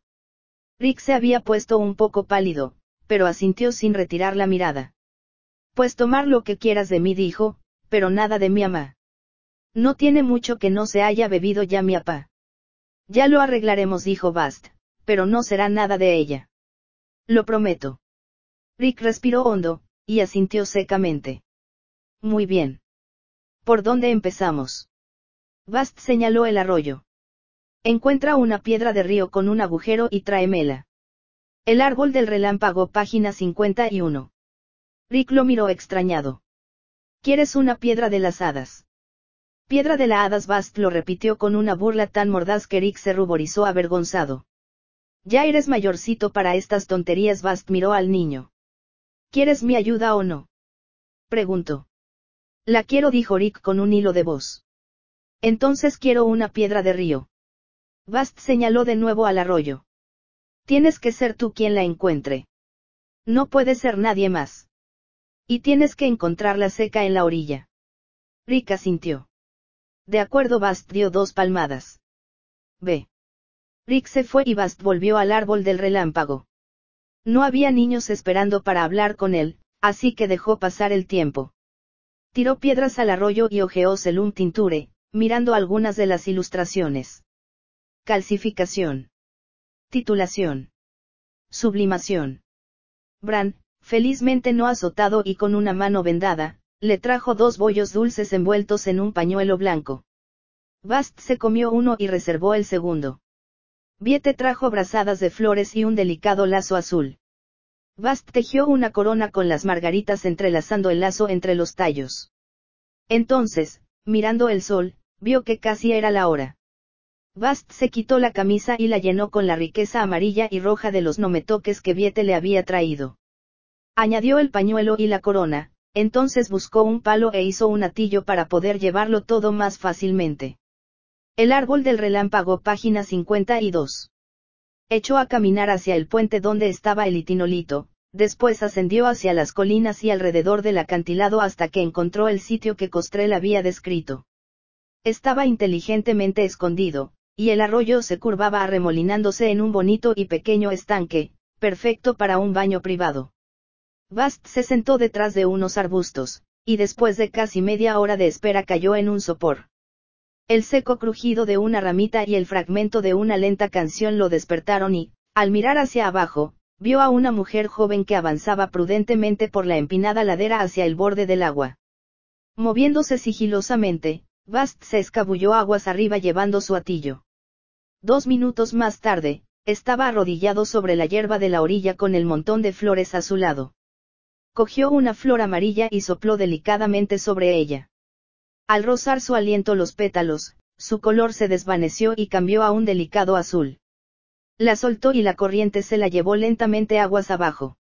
Bast tomó un puñado de ramilletes, rojos y naranjas, y sopló sobre ellos de nuevo. También cambiaron hasta ser de un pálido y vibrante azul. Los esparció sobre la superficie del agua. Lo hizo dos veces más, hasta que ya no quedaron más flores. Entonces, cogió el pañuelo y la corona de margaritas y volvió corriendo río abajo hasta el acogedor hueco junto al olmo. Había sido lo bastante rápido como para llegar justo cuando Emberly estaba llegando al borde del agua. Suave, silencioso, se arrastró hasta el frondoso olmo. Incluso, llevando en una mano el pañuelo y la corona, trepó por el tronco con la agilidad. El árbol del relámpago, página 53. De una ardilla. Bast se tumbó sobre una rama baja, a cubierto tras las hojas, respirando rápido, pero no fuerte. Emberly se estaba quitando las medias, y dejándolas cuidadosamente en un seto cercano. Su pelo era de un rojo dorado bruñido y caía en perezosos rizos. Su cara era dulce y redonda, una encantadora sombra de pálido y rosa. Bast sonrió cuando la vio mirar alrededor, primero a la izquierda, luego a la derecha. Entonces empezó a desatar su corpiño. Su vestido era de un azul asiano pálido, con bordes de color amarillo y cuando lo extendió en la orilla, llameó y se desplegó como el ala de un gran pájaro. Quizás algún fantástico híbrido entre un pinzón y un arrendajo. Vestida solo con su camisón blanco, Emberly miró alrededor de nuevo, izquierda y luego derecha. Entonces, se deshizo de él, un movimiento fascinante. Dejó la prenda de lado y se quedó ahí de pie, desnuda como la luna. Su piel cremosa con pecas era fascinante. Sus caderas amplias y hermosas. Las puntas de sus pechos pinceladas con el más pálido rosa. Correteó dentro del agua, lanzando una serie de pequeños grititos consternados por su frialdad. Para ser justos, no se parecían a los de un cuervo, pero sí que podían tener cierta similitud con los de una garza. Emberly se lavó un poco, chapoteando y temblando. Se enjabonó, sumergió su cabeza en el agua y volvió a la superficie resoplando. Mojado, su cabello tomó el color de las cerezas maduras.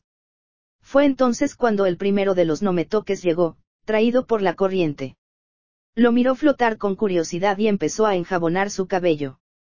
El árbol del relámpago, página 54.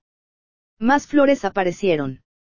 Bajaron por el arroyo y trazaron círculos alrededor de ella, atrapadas en el lento remolino del estanque. Las miró asombrada. Entonces, pescó con ambas manos un puñado del agua, se las llevó a la cara y respiró hondo para olerlas. Se rió encantada y se sumergió, para emerger en medio de las flores, con el agua a raudales sobre su pálida piel, corriendo sobre sus pechos desnudos. Las flores se aferraron a ella, como si no quisiesen dejarla ir. Fue entonces cuando Bast se cayó del árbol. Hubo un breve garabateo loco de dedos sobre corteza, un poco de chillido, y golpeó el suelo como un saco de cebo. Quedó tendido sobre su espalda en la hierba y dejó escapar un débil y quejumbroso gemido. Oyó un chapoteo, y entonces Emberly apareció sobre él. Sostenía su camisón blanco frente a ella. Bast miró hacia arriba, desde donde estaba tumbado en la alta hierba. Había tenido suerte de aterrizar en aquel parche de césped elástico, amortiguado con hierba alta y verde. Unos pies hacia uno de los lados y se habría deshecho contra las rocas. Cinco pies hacia el otro lado y habría acabado revolcándose en el barro. Emberly se arrodilló junto a él, su piel pálida, su cabello oscuro. Un ramillete aferrado a su cuello, era del mismo color que sus ojos, un pálido y vibrante azul. Oh dijo Bast feliz al mirar hacia ella. Sus ojos estaban levemente aturdidos. Eres mucho más hermosa de lo que me imaginé. Alzó la mano con la idea de acariciar sus mejillas, para encontrarse con que estaba sujetando la corona y el pañuelo atado. El árbol del relámpago, página 55. Ah, dijo recordando, te he traído algunas margaritas también. Y un bollo dulce. Gracias, dijo ella cogiendo la corona de margaritas con ambas manos. Tuvo que soltar su camisón para poder hacerlo. Cayó sobre la hierba. Bast pestañeó, sin encontrar palabras momentáneamente. Emberly inclinó la cabeza para mirar la corona, el lazo era de un llamativo azul asiano, pero no se acercaba a la hermosura de sus ojos. La alzó con ambas manos y se la puso orgullosamente sobre la cabeza. Con sus brazos todavía alzados, tomó un largo aliento. Los ojos de Bast resbalaron de su corona. Ella le sonrió indulgente. Bast tomó aliento para hablar, pero se detuvo y aspiró por la nariz. Madre Selva. ¿Me has robado el jabón? Preguntó incrédulo. Emberly rió y le besó. Un buen rato más tarde, Bast tomó el largo camino de regreso al árbol del relámpago, dando un largo rodeo sobre las colinas al norte del pueblo. Las cosas eran más rocosas por ese camino, no había terreno llano para sembrar, la superficie demasiado traicionera para pastar. Incluso con las indicaciones del niño, le tomó a Bast un rato encontrar la destilería de Martin. Sin embargo, tenía que reconocerle el mérito al viejo bastardo loco. Entre las zarzas, desprendimientos de rocas y árboles caídos no había la posibilidad alguna de que se hubiese. El árbol del relámpago, página 56. Tropezado con ello accidentalmente, encajonado como estaba en una pequeña cueva dentro de la caja de un valle lleno de maleza. La destilería no era ningún artilugio chapucero montado con viejas ollas y alambres retorcidos. Era una obra de arte. Había barriles y grandes espirales de tubo de cobre. Una gran tetera de cobre, del doble de tamaño que un lavamanos, y un fogón para calentarlo. Un canal de madera recorría el techo y, hasta que Bast no lo siguió hasta fuera, no se dio cuenta de que Martin recolectaba agua de lluvia y la llevaba a sus barriles de refrigeración. Al ver aquello, Bast sintió la repentina urgencia de consultar el Selum Tinture y aprender cómo se llamaban las diferentes piezas que componían aquella destilería y para qué servían. Solo entonces se dio cuenta que se había dejado el libro en el árbol del relámpago. Así que, en vez de eso, Bast turgó en el lugar hasta que encontró una caja llena de una variada colección de contenedores, dos docenas de botellas de todo tipo, jarras de barro, frascos viejos. Una docena estaban llenos. Ninguno llevaba etiqueta de ningún tipo. Bast levantó una botella alta que había, obviamente, en alguna ocasión contenido vino. Quitó el corcho, lo olfateó cautelosamente, entonces tomó un prudente sorbo. En su rostro floreció un amanecer de alegría. Había medio esperado trementina, pero esto era, bueno, no estaba completamente seguro. Dio otro trago. Había algo de manzana, y, cebada. Bast tomó un tercer trago, sonriendo. Como fuera que se llamase, era estupendo. Suave y fuerte y un poquito dulce. Martin podía estar loco como un tejón pero, claramente, sabía sobre su licor. El árbol del relámpago, página 57. Pasó más de una hora antes de que volviese hacia el árbol de relámpago. Rick no había vuelto, pero Selum Tinture lo esperaba allí en buen estado. Por primera vez, que él recordase, se alegraba de ver el libro. Lo abrió en el capítulo de destilación y leyó durante media hora, asintiendo para sí en varios puntos. Lo llamaban serpentín de condensación. Pensó que parecía algo importante. En cierto momento, cerró el libro y suspiró. Había algunas nubes moviéndose, y seguro que no era buena idea dejar el libro sin vigilancia de nuevo. Su suerte no duraría para siempre, y se estremeció al pensar en lo que pasaría si el viento tirase el libro a la hierba y arrancase las páginas. Si hubiese una lluvia repentina. Así que Bast vagó de regreso a la posada roca de guía y se deslizó silencioso por la puerta de atrás. Pisando cuidadosamente, abrió un armario y metió el libro dentro. Había recorrido la mitad de su silencioso camino hacia el exterior cuando oyó pasos tras él. Ah, Bast dijo el posadero. Has traído las zanahorias. Bast se quedó helado, pillado embarazosamente a hurtadillas. Se enderezó y sacudió inconscientemente sus ropas. No. No he encontrado el momento todavía, Reschi. El posadero lanzó un profundo suspiro. No estoy pidiendo un se detuvo y olfateó, entonces miró al hombre moreno de cerca, estás ebrio, Bast. Bast pareció ofendido. Reschi. El árbol del relámpago, página 58. El posadero puso los ojos en blanco. De acuerdo, has estado bebiendo. He estado investigando, dijo Bast enfatizando la palabra. Sabes que el loco Martin tiene una destilería. No lo sabía, dijo el posadero, dejando claro por su tono que no encontraba esa información especialmente emocionante. Y Martin no está loco, solo tiene un puñado de desafortunadas y poderosas Kempalschens. Y un toque de psicosis de guerra de cuando era soldado. Bueno, vale, dijo Bast despacio. Lo sé, porque me lanzó a su perro y cuando trepé a un árbol para salvarme trató de cortarlo. Pero también, aparte de esas cosas, está loco. Loco de verdad. Bast el posadero le reprendió con la mirada. No estoy diciendo que sea malo, Reschi. Ni siquiera estoy diciendo que no me guste. Pero créeme. Conozco la locura. Su cabeza no se asienta como la de una persona normal. El posadero asintió aprobatorio, pero impaciente. Lo he notado. Bast abrió la boca y pareció confundido. ¿De qué estábamos hablando? De lo avanzado de tu investigación contestó el posadero, mirando a través de la ventana. A pesar del hecho de que apenas ha sonado la tercera campanada. Ah. Vale. Dijo Bast emocionado. Sé que Martin tiene una cuenta. El árbol del relámpago, página 59. Pendiente desde hace ya casi un año. Y sé que tú has tenido problemas para saldar cuentas porque él no tiene nada de dinero. No usa dinero, lo corrigió amablemente el posadero. Es lo mismo, Reschi suspiró Bast. Y no cambia el hecho de que no necesitamos otro saco de cebada.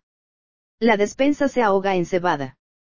Pero, ahora que sabemos que tiene una destilería. El posadero ya estaba sacudiendo la cabeza. No, Bast dijo. No voy a envenenar a mis clientes con vino de alambique.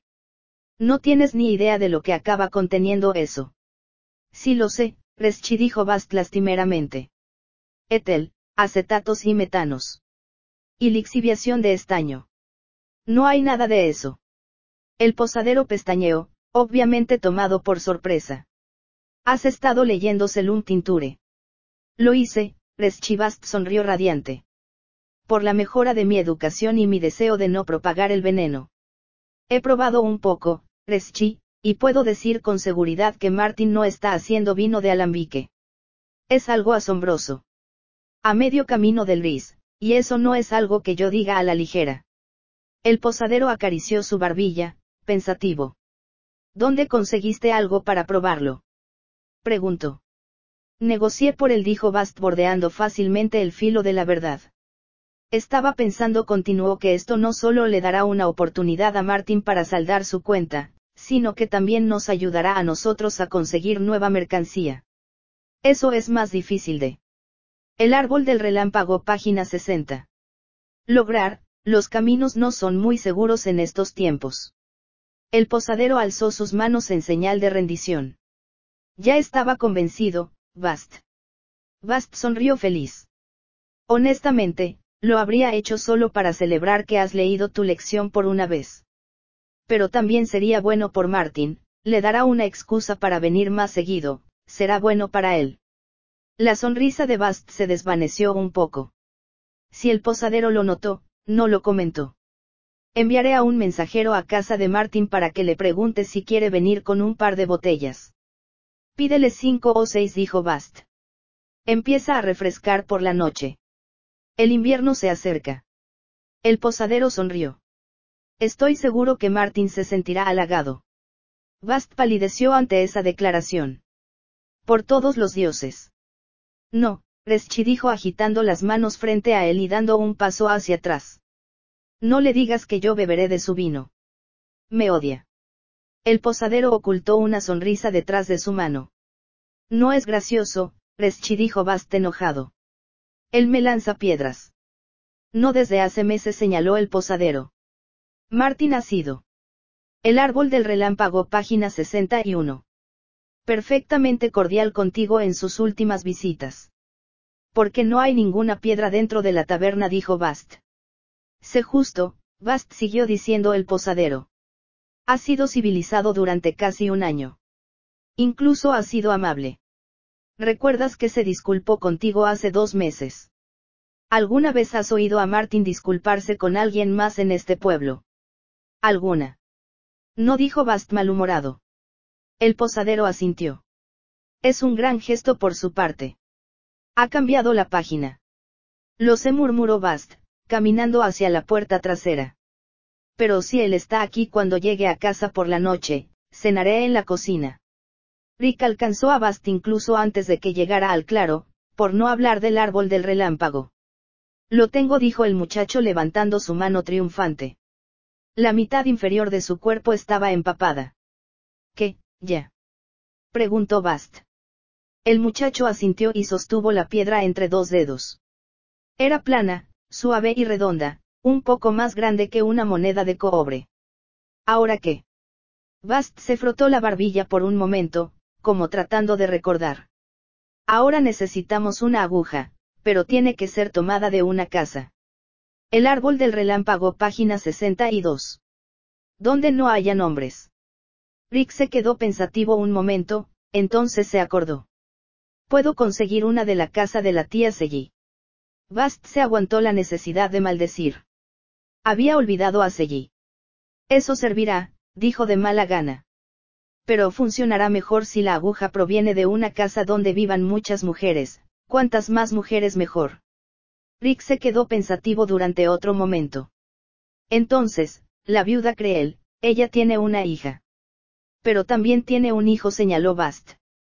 Una casa donde no vivan ni hombres ni niños. Pero un lugar donde vivan muchas mujeres, dijo Rick. Tuvo que pensar en ello durante un largo tiempo. A la vieja Nan no le agradó, dijo, pero reconozco que me daría un alfiler. Una aguja recalcó Bast, y la tienes que pedir prestada. No la puedes robar ni comprar. Ella te la tiene que prestar. Bast había medio esperado que el muchacho se quejara de los exigentes requisitos, del hecho de que la vieja Nan viviera muy lejos, al otro lado del pueblo, tan al oeste como pudieses llegar y dentro del territorio que todavía podía considerarse parte del pueblo. Le llevaría una hora y media llegar allí, e incluso entonces puede que la vieja Nan no estuviese en casa. Pero Rick no hizo más que suspirar. Asintió seriamente, se dio la vuelta, y se fue corriendo, casi volando. El árbol del relámpago, página 63.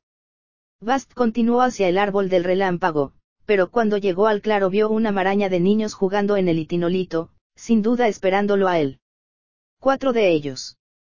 Observándolos desde las sombras de los árboles que llegaban a su fin en el claro, Bast dudó, entonces miró hacia el sol antes de deslizarse entre los troncos, tenía otras cosas que hacer.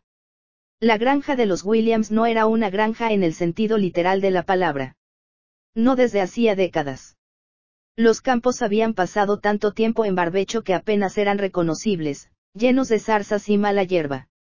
El enorme granero había caído en mal estado y la mitad del techo se había abierto hacia el cielo. Caminado a lo largo del sendero a través de los campos, Bast giró en una esquina y vio la casa de Rick. Era totalmente diferente al granero. Era pequeña pero ordenada, las tejas necesitaban algo de reparación, pero además de eso, lucía acogedora y cómoda.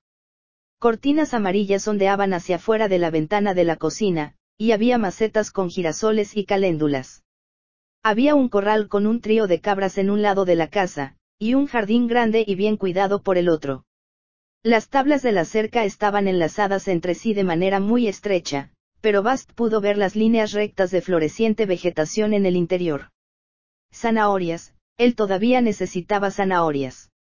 Estirando un poco su cuello, Bast vio muchas cajas largas y rectas detrás de la casa. Dio unos cuantos pasos más hacia ellas antes de darse cuenta. El árbol del relámpago, página 64. ¿De qué eran colmenas? Justo entonces hubo un gran estallido de ladridos y dos enormes perros negros con orejas felpudas corrieron desde la casa hacia Bast, aullando con todo lo que tenían. Cuando se acercaron lo suficiente, Bast se apoyó en una rodilla y luchó con ellos en broma, rascándoles las orejas y por debajo del collar. Unos minutos después, Bast pudo seguir caminando hacia la casa, los perros lo siguieron agitando la cola delante de él antes de lanzarse hacia un animal que se encontraba entre las malezas. Bast golpeó gentilmente la puerta principal, aunque luego de todo el escándalo su presencia apenas podía ser ya una sorpresa. La puerta se abrió unos cuantos centímetros y, por un momento, todo lo que Bast pudo ver fue un pequeño pedazo de oscuridad. Entonces la puerta se abrió un poco más, dejando ver a la madre de Rick. Era alta, y su ondulado cabello café se escapaba de la trenza que le caía por la espalda. Abrió por completo la puerta sosteniendo a un pequeño bebé semidesnudo entre sus brazos. Su cara redonda escondida contra el pecho mientras se amamantaba entretenido, lanzando pequeños gruñidos. Mirando hacia abajo, Bast sonrió tiernamente. La mujer observó a su hijo y luego le dedicó a Bast una sonrisa cansada. Hola Bast, ¿qué puedo hacer por ti? Bueno dijo incómodo, esforzándose para mirarla a los ojos. Me estaba preguntando, señorita, quiero decir, señora Williams. Puedes llamarme Nettie, Bast dijo indulgentemente. Más que unos pocos en el pueblo consideraban a Bast, de alguna manera, de mente simple, algo que a Bast no le importaba en lo más mínimo. El árbol del relámpago, página 65. Nettie dijo Bast enseñando su más insinuante sonrisa. Hubo una pausa, y ella se recargó contra el marco de la puerta. Una pequeña niña se asomó detrás de la falda azul de la mujer, nada más que un par de serios ojos negros. Bast le sonrió a la pequeña quien desapareció detrás de la falda de su madre. Nettie observó a Bast con expectación. Finalmente ella sugirió. Te estabas preguntando. Oh, sí dijo Bast. Me preguntaba si tu esposo estaba por aquí. Me temo que no dijo ella. Jason salió a revisar sus trampas. Ah dijo Bast decepcionado, estará de regreso pronto. Estaría encantado de esperar. Ella sacudió la cabeza. Lo siento. Está de cacería, por lo que se pasará la noche despellejando y secando en su choza. Asintió vagamente hacia las colinas del norte. Ah, dijo Bast de nuevo. Situado cómodamente en los brazos de su madre, el bebé respiró hondo, y luego exhaló dichosamente, quedando tranquilo y lánguido. Nettie miró hacia abajo, luego a Bast, llevándose un dedo a los labios. Bast asintió y se apartó de la puerta, observando cómo Nettie se detenía en el interior, separando con habilidad de su pezón al bebé adormilado con su mano libre, para entonces depositar al niño dentro de una pequeña cuna de madera en el suelo. La niña de ojos negros emergió. El árbol del relámpago, página 66. Detrás de su madre y fue a echar una mirada al bebé. Llámame si empieza a quejarse, dijo Nettie suavemente. La pequeña niña asintió seria, se sentó en una silla cercana, y comenzó a mover gentilmente la cuna con su pie. Nettie salió, cerrando la puerta detrás de ella, caminó lo suficiente para acercarse a Bast, reacomodándose el corpiño inconscientemente. A la luz del sol, Bast notó sus marcados pómulos y espléndida boca. Aún así, estaba más cansada que bonita, sus ojos negros pesaban con preocupaciones. La mujer alta cruzó los brazos sobre su pecho. ¿Cuál es el problema entonces? Preguntó con cansancio. Bast la observó confundido. No hay ninguno, dijo él. Estaba preguntándome si tu esposo tenía algún trabajo. Nettie descansó los brazos y lo observó sorprendida. No hay mucho que hacer para mí en la taberna, dijo Bast tímidamente, pensé que tu esposo podría necesitar una mano extra. Nettie miró alrededor, observando la vieja granja con detenimiento. Su expresión cambió. Él pone trampas y caza la mayor parte del tiempo, dijo, pero no tanto para que necesite ayuda, imagino regresó la mirada a Bast. Al menos nunca ha mencionado que necesitase alguna. El árbol del relámpago, página 67. ¿Qué hay de ti? Preguntó Bast, dando su más encantadora sonrisa. ¿Hay algo en los alrededores en lo que te pueda echar una mano? Nettie sonrió a Bast comprensivamente. Fue solo una pequeña sonrisa, pero arrebató diez años y medio mundo de preocupación de su cara, haciéndola prácticamente brillar con encanto. No hay mucho que hacer, dijo disculpándose. Solo tres cabras, y el bebé. Leña. Preguntó Bast. No le tengo miedo a trabajar hasta sudar. Aparte debe ser difícil conseguirla con su esposo fuera durante días, sonrió optimista. Me temo que no tenemos dinero para pagar tu trabajo, dijo Nettie. Solo quiero zanahorias, dijo Bast. Nettie lo observó por un minuto y después explotó de risa. Zanahorias dijo, frotando su rostro. ¿Cuántas zanahorias? Tal vez, seis. Preguntó Bast, sin sonar muy seguro sobre su respuesta. Ella volvió a reírse, agitando su cabeza un poco. Está bien, puedes cortar algo de madera, apuntó al bloque de corte que se encontraba en la parte trasera de la casa. Vendré por ti cuando hayas hecho lo equivalente a seis zanahorias. Bast empezó a trabajar con entusiasmo, y pronto el jardín se llenó del crujiente y saludable sonido de la madera cortada. El sol aún estaba brillando en el cielo, y después de unos minutos Bast estaba cubierto de sudor. Despreocupado, se quitó la camisa y la colgó en la cerca más. El árbol del relámpago, página 68. Próxima del jardín. Había algo diferente en la manera en que cortaba la madera. Nada dramático. De hecho cortaba la madera de la misma forma que cualquiera, colocas el leño en vertical, balanceas el hacha, cortas la madera. No te da mucho espacio para improvisar. Pero aún así, había algo diferente en la manera en que él lo hacía. Cuando colocaba el leño en vertical, lo escrutaba detenidamente. Entonces se quedaba parado por un momento, perfectamente inmóvil. Y después venía el movimiento del hacha. Era un movimiento fluido. La colocación de sus pies, el papel que jugaban los largos músculos de sus brazos. Nada exagerado. Sin hacer gala de habilidad. A pesar de eso, cuando alzaba el hacha y formaba un arco perfecto, lo hacía con gracia. El agudo crujir que hizo la madera al ser cortada, la forma repentina en las mitades caían al suelo. Lo hacía parecer de algún modo, bueno, elegante. Trabajó duro durante media hora, pasado esto Nettie salió de la casa cargando un vaso de agua y un puñado de gordas zanahorias que aún tenían pegadas algunas hojas. Estoy segura de que tu trabajo vale por lo menos seis zanahorias. Bast tomó el vaso de agua, se tomó la mitad, se encorvó y vertió el resto sobre su cabeza. Se sacudió un poco y se puso de pie, su rizada y oscura cabellera se pegó a su rostro. ¿Estás segura que no hay otra cosa en la que necesites una mano? Preguntó él con una sonrisa fácil en los labios. Sus ojos eran oscuros y risueños, más azules que el cielo. El árbol del relámpago, página 69. Nettie sacudió su cabeza. Su cabello salía de la trenza, y cuando miró hacia abajo, los rizos sueltos cayeron sobre su rostro. No se me ocurre otra cosa, dijo. También soy hábil con la miel, dijo Bast, dejando el hacha descansada sobre su hombro desnudo. Se quedó un poco desconcertada al escuchar esto hasta que Bast señaló las colmenas de madera repartidas por el descuidado campo. Oh, dijo ella, como recordando un medio olvidado sueño.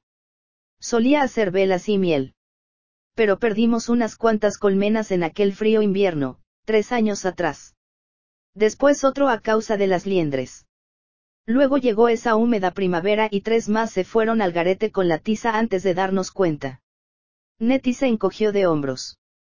A principios de este verano le vendimos una a los Est para poder tener dinero para los impuestos. Sacudió de nuevo su cabeza como si hubiese estado soñando despierta. Se encogió de hombros y se giró para mirar a Bast. ¿Sabes algo sobre abejas?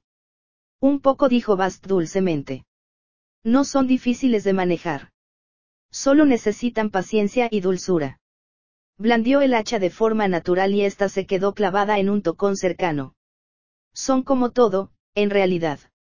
Solo necesitan saber que están a salvo. Nettie observaba el campo, asintiendo de forma inconsciente a lo que Bast decía. Solo quedan esas dos, dijo. Suficientes para una cuantas velas. Un poco de miel. No mucho.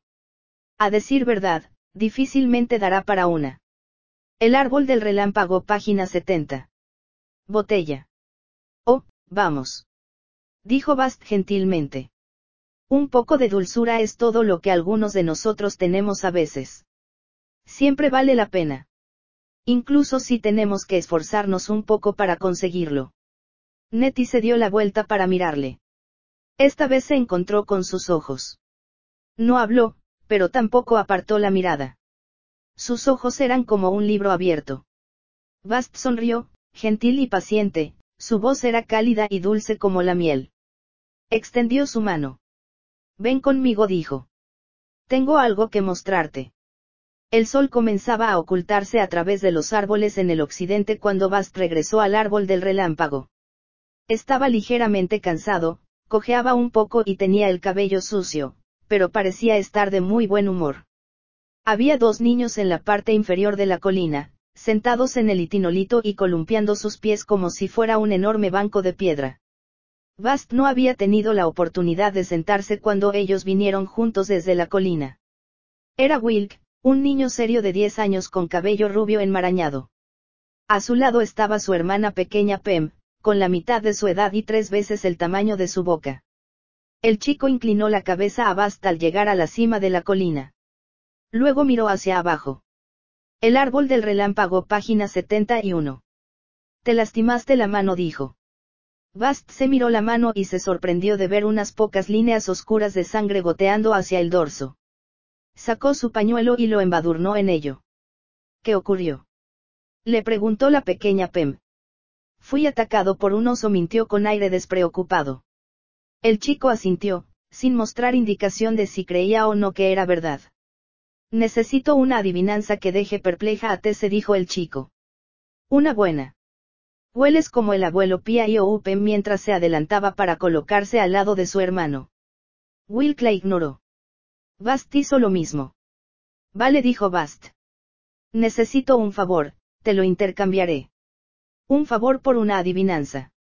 Hueles como el abuelo cuando ha tomado su medicina, aclaró Pem. Pero tiene que ser una buena, subrayó Wilk. Un verdadero desafío. Muéstrame algo que no haya sido visto antes y que nunca será visto de nuevo, dijo Bast. Hmm, dijo Wilk, pensativo. El abuelo dice que se siente mucho mejor con su medicina, dijo Pem, en un tono más alto, claramente irritada por ser ignorada. Pero mamá dice que no es medicina. Dice que él le da a la botella. Y abuelo dice que se siente mucho mejor así que es medicina, maldita sea. Miraba adelante y atrás entre Bast y Wilk, como si les desafiase a. El árbol del relámpago, página 72. Regañarla. Ninguno de ellos lo hizo. Ella pareció un poco decepcionada. Ese es bueno, admitió Wilk al fin. ¿Cuál es la respuesta? Bast sonrió lentamente. ¿Por qué cosa me lo intercambiarás? Will cladeó su cabeza. Ya lo dije.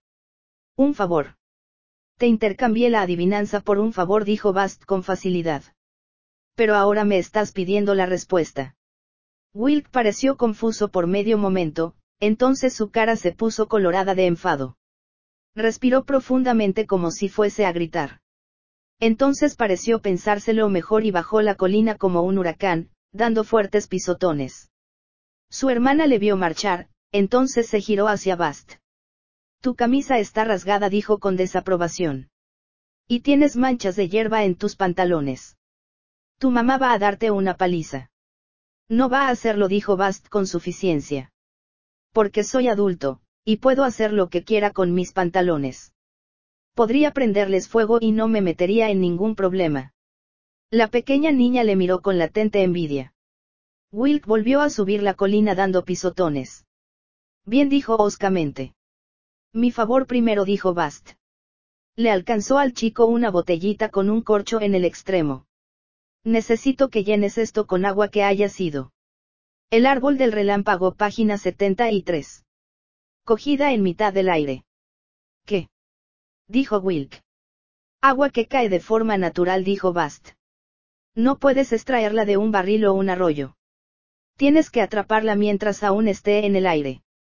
El agua cae de un surtidor cuando la bombeas, dijo Wilk sin ninguna esperanza auténtica en su voz. Agua que cae de forma natural, dijo Bast de nuevo, haciendo énfasis en la última palabra. No es buena si alguien simplemente se pone de pie sobre una silla y la vierte desde un cubo. ¿Para qué la necesitas?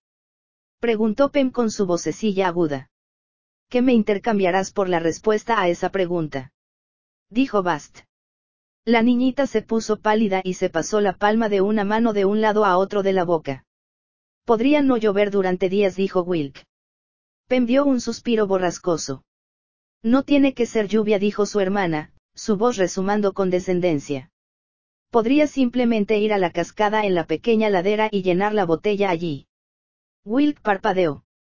Bast le sonrió a ella. Eres una chica lista. Ella puso los ojos en blanco. Todos dicen eso. El árbol del relámpago, página 74. Bast sacó algo de su bolsillo y lo sostuvo. Era una verde cáscara de maíz enrollada alrededor de un pedazo de panal pegajoso. Los ojos de la niñita se iluminaron al verlo. También necesito 21 bellotas perfectas, dijo. Sin agujeros, con todos sus sombreritos intactos. Si las recolectáis para mí por la zona de la cascada, os daré esto. Ella asintió con entusiasmo. Entonces ambos se apresuraron colina abajo. Bast volvió a la charca que estaba donde el amplio sauce y tomó otro baño. No era su hora de baño habitual, así que no había pájaros esperando, y como resultado el baño era más un hecho que otra cosa. Rápidamente se limpió de sudor y miel y empapó un poco su ropa también, frotando para deshacerse de las manchas de hierba y el olor a whisky. El agua fría hacía escocer un poco los cortes en sus nudillos, pero no eran nada serio y mejorarían bien por su cuenta. Desnudo y goteando, salió de la charca y encontró una roca oscura, caliente por el largo día de sol. Extendió su ropa sobre ella y la dejó secar mientras se sacudía el pelo y se quitaba el agua de los brazos y pecho con sus manos. Entonces hizo el camino de vuelta al árbol del relámpago, recogió un largo fragmento de hierba para masticar, y casi inmediatamente se quedó dormido bajo la dorada luz vespertina. El árbol del relámpago, página 75. Al anochecer, lecciones. Horas más tarde, las sombras del ocaso se alargaron para cubrir a Bast, y se despertó con escalofríos. Se sentó, frotándose la cara y mirando alrededor con agotamiento. El sol estaba empezando a rozar las copas de los árboles del oeste. Wilk y Pem no habían vuelto, pero eso apenas era una sorpresa. Se comió el trozo de pan al que le había prometido a Pem, lamiendo sus dedos lentamente. Después masticó la cera distraídamente y observó a un par de halcones girar en perezosos círculos en el cielo. Finalmente oyó un silbido que venía de los árboles. Se puso en pie y se estiró, su cuerpo doblándose como un arco. Entonces corrió colina abajo, salvo que, en la débil luz no parecía una carrera. Si fuese un chico de diez años, hubiese parecido que brincaba. Pero no era un niño. Si fuese una cabra, hubiese parecido que estaba haciendo cabriolas. Pero no era una cabra. Un hombre que bajaba la colina con la cabeza por delante tan deprisa, hubiese parecido que estaba corriendo. Pero había algo extraño sobre el movimiento de Bast en la débil luz. Algo difícil de describir. Casi parecía que estuviese, ¿qué? Trotando. Bailando. Sin importancia. Bastaba decir que rápidamente cubrió el camino hasta el borde del claro donde Rick permanecía en la oscuridad creciente bajo los árboles. Lo tengo, dijo el chico triunfantemente. Alzó su mano, pero la aguja era invisible en la oscuridad. ¿La tomaste prestada? Preguntó Bast. No la intercambiaste o la negociaste. El árbol del relámpago, página 76. Rick sintió. Vale, dijo Bast. Sígueme. Los dos caminaron hacia el itinolito, Rick siguiendo silenciosamente cuando Bast trepaba a un lado de la piedra medio caída. La luz solar era aún intensa allí, y ambos tenían espacio de sobra para estar de pie en el ancho reverso del inclinado itinolito. Rick miró alrededor, como si estuviese preocupado de que alguien pudiese verle. Veamos la piedra, dijo Bast. Rick rebuscó en su bolsillo y se la ofreció a Bast. Bast retiró la mano de repente, como si el chico hubiese intentando darle un trozo de carbón encendido. No seas estúpido, dijo enojado. No es para mí. El hechizo solo va a funcionar con una persona. ¿Quieres que ese sea yo? El chico trajo su mano de vuelta y miró la piedra detenidamente. ¿Qué quieres decir con una persona? Así funcionan los hechizos, dijo Bast. Solo funcionan con una persona cada vez. Viendo la confusión del chico escrita claramente en su cara, Bast suspiró. ¿Sabes cómo algunas chicas hacen los amuletos encantados, esperando captar la atención de un chico? Rika sintió, ruborizándose un poco. Esto es lo contrario, dijo Bast. Es un amuleto totalmente opuesto.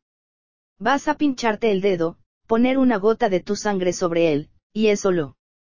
El árbol del relámpago, página 77. Sellará.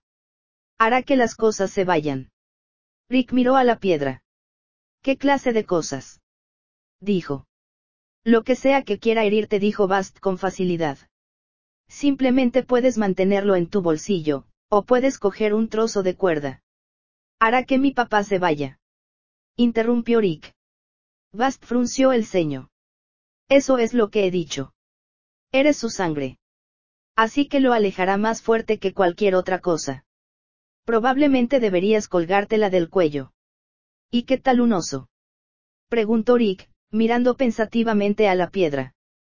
Haría que un oso me dejase en paz. Bast hizo un movimiento adelante y atrás con su mano. Las cosas salvajes son diferentes, dijo. Están poseídas de puro deseo.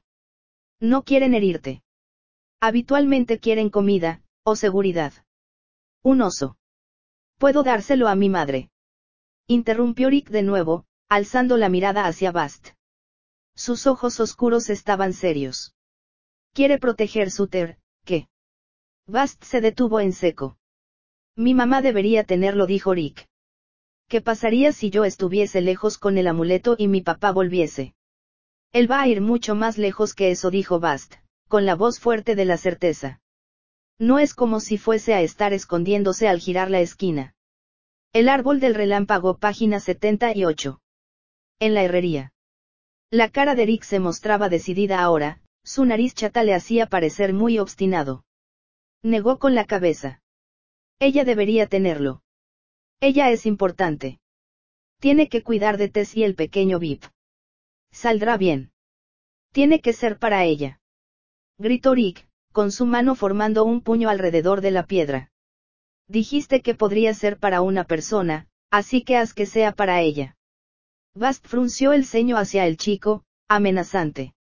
No me gusta tu tono, dijo con seriedad. Me pediste hacer que tu papá se marchase. Y eso es lo que estoy haciendo. Pero ¿y si no es suficiente?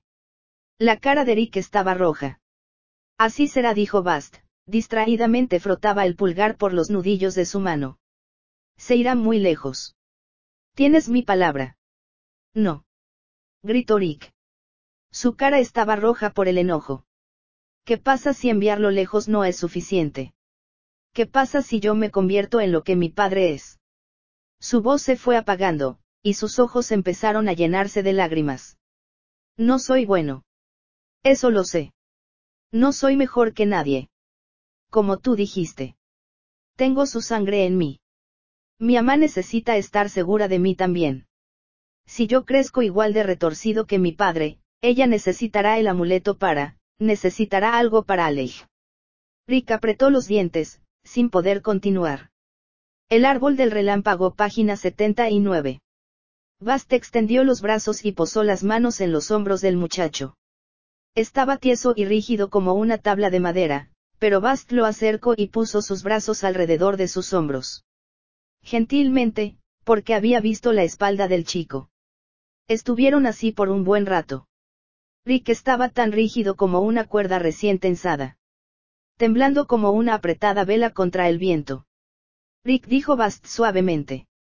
Tú eres un buen chico. ¿Sabes eso? El chico se inclinó ante él. Se dejó caer en los brazos de Bast, parecía que se iba a desmoronar. Sollozando.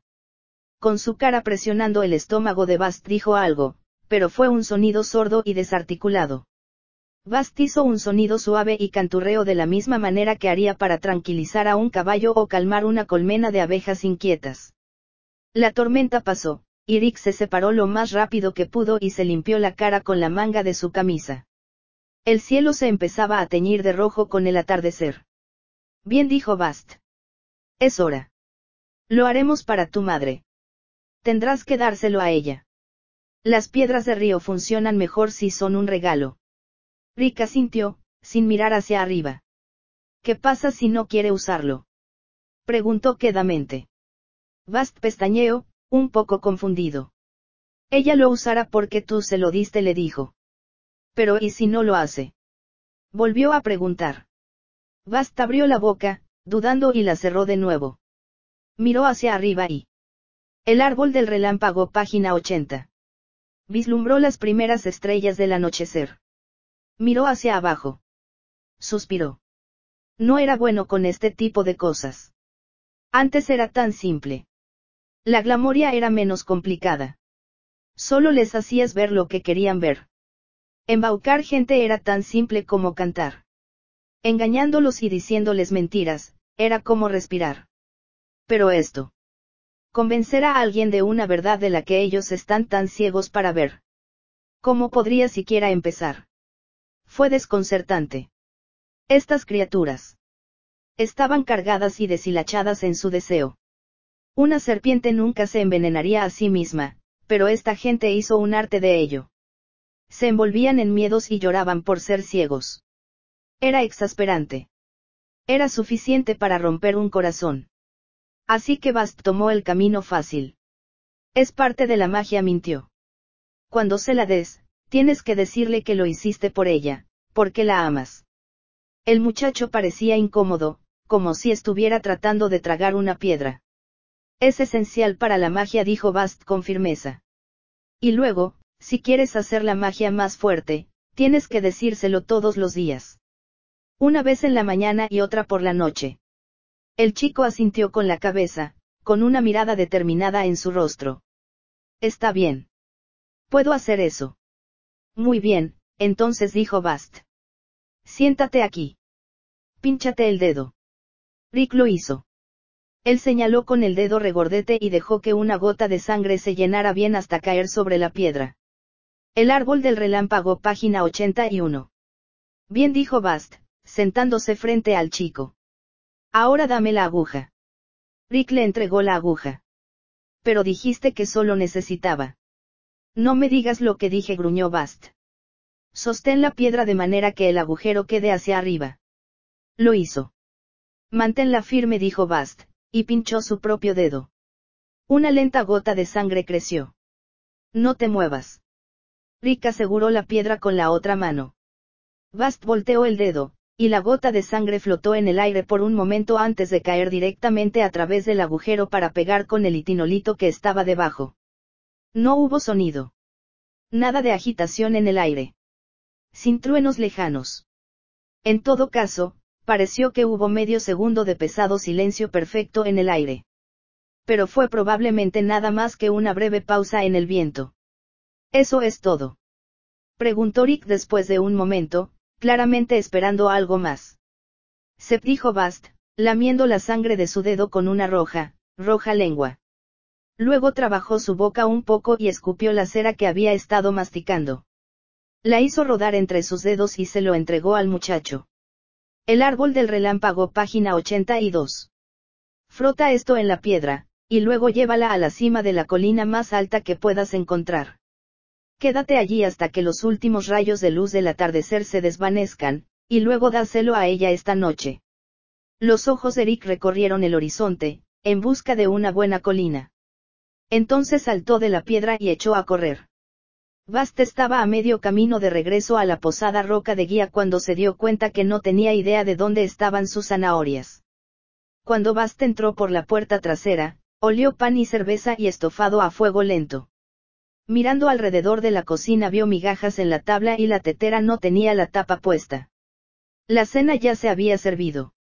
Caminando suavemente, se asomó por la puerta de la sala común.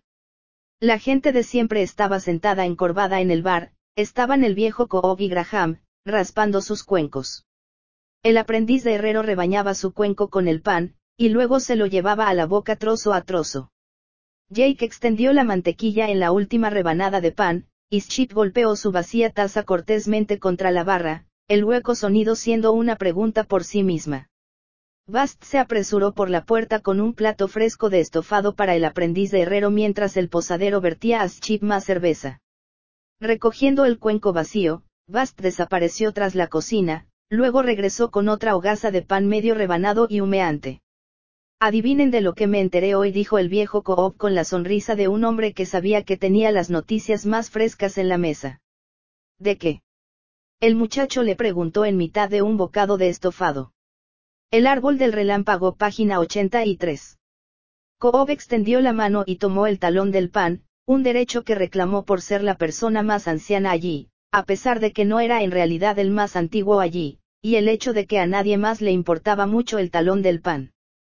Bast sospechaba que lo cogió porque estaba orgulloso de conservar todavía muchos de sus dientes. Coop sonrió.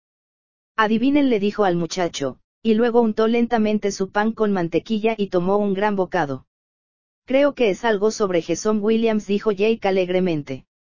El viejo Coop lo fulminó con la mirada, con la boca llena de pan y mantequilla.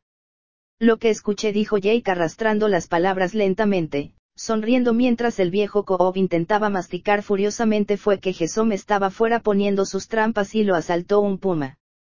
Entonces mientras se lo estaba quitando de encima, se perdió y se fue derecho sobre el pequeño acantilado. Colapsó de una manera tremenda. El viejo Cobb finalmente logró tragar. Eres denso como un poste, Jacob Walker.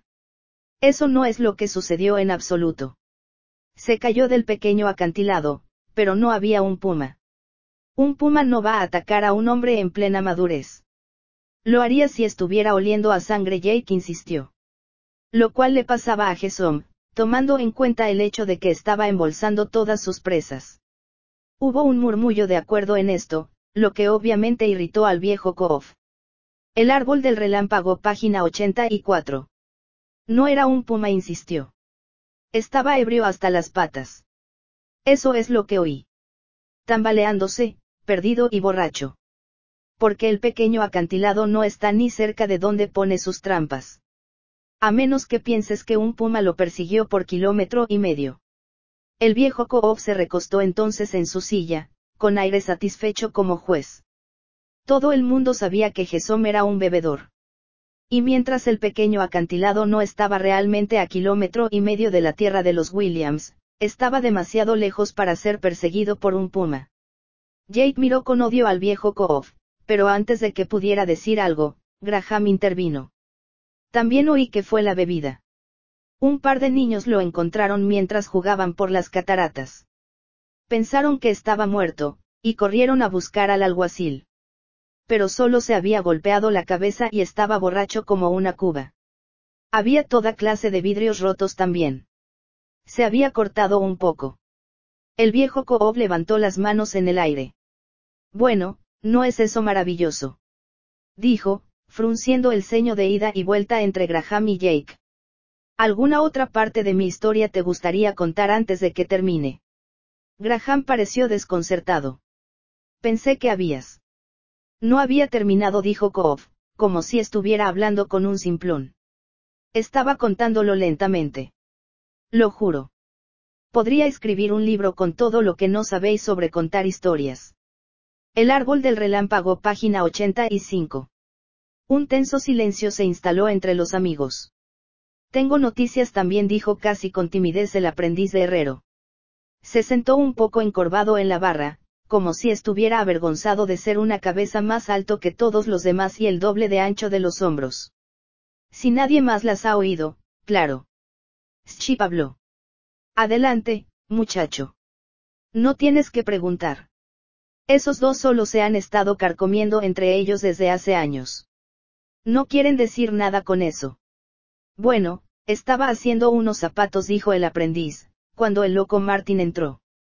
El muchacho sacudió la cabeza con asombro y tomó un largo trago de cerveza. Solo lo había visto unas cuantas veces en el pueblo, y me olvidé de lo grande que es. No tengo que mirar hacia arriba para poder verlo. pero sigo creyendo que es más grande que yo. Y hoy se veía aún más grande todavía porque estaba furioso. Estaba escupiendo clavos. Lo juro. Parecía que alguien había atado dos toros enojados juntos y les había puesto una camisa. El chico rió con la risa fácil de quien ha bebido algo más de cerveza de lo que está acostumbrado. Se produjo una pausa. ¿Qué hay de nuevo entonces? Dijo Chip suavemente, dándole un codazo. Oh. Dijo el aprendiz de herrero. Vino pidiendo al maestro Ferry si tenía suficiente cobre para reparar una caldera grande. El aprendiz extendió sus largos brazos de par en par, con una mano casi golpeando a Chip en la cara. Al parecer, alguien encontró el alambique de Martin. El aprendiz de herrero se inclinó hacia adelante, tambaleándose. El árbol del relámpago, página 86. Ligeramente y dijo en voz baja. Robaron un montón de sus tragos y destruyó un poco el lugar. El muchacho se inclinó hacia atrás en su silla y cruzó los brazos sobre el pecho con orgullo, confiado por una historia bien contada pero no había ninguno de los murmullos que normalmente acompañan a un buen relato. Tomó otro trago de cerveza, y lentamente comenzó a verse confundido. Telú misericordioso Graham dijo, su cara se puso pálida. Martin lo matará. ¿Qué? preguntó el aprendiz. ¿A quién? A Gesom, descerebrado espetó Jake. Trató de darle un buen coscorrón en la nuca pero bajó la mano a su hombro. ¿Quién crees que se puso borracho en mitad del día y cayó por el pequeño acantilado cargando un montón de botellas de licor?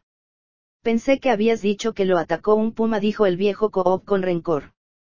Deseará que hubiera sido un puma cuando Martin lo atrape, dijo Jake sombríamente. ¿Qué? El aprendiz de herrero rió. El loco Martin. Está desquiciado, seguro, pero no es malo. Una semana atrás, me arrinconó y me habló de tonterías sobre la cebada por dos horas río de nuevo. Acerca de lo saludable que era. Cómo el trigo arruina a los hombres. Sobre lo sucio que es el dinero. Cómo te encadena a la tierra o algún sinsentido así. El árbol del relámpago, página 87. El aprendiz bajó la voz y se encogió de hombros un poco, abriendo los ojos, haciendo un poco más pasable su impresión del loco Martín. ¿Me entienden? dijo, con voz grave y mirando alrededor. Ya saben, entienden lo que digo. El aprendiz rió de nuevo. Meciéndose en su banquillo. Obviamente había tomado más cervezas de las que eran buenas para él. La gente piensa que debe tener miedo de un tipo grande, pero no deberían. Yo jamás he golpeado a un hombre en mi vida. Todo mundo se le quedó mirando. Sus ojos eran fervientemente mortales.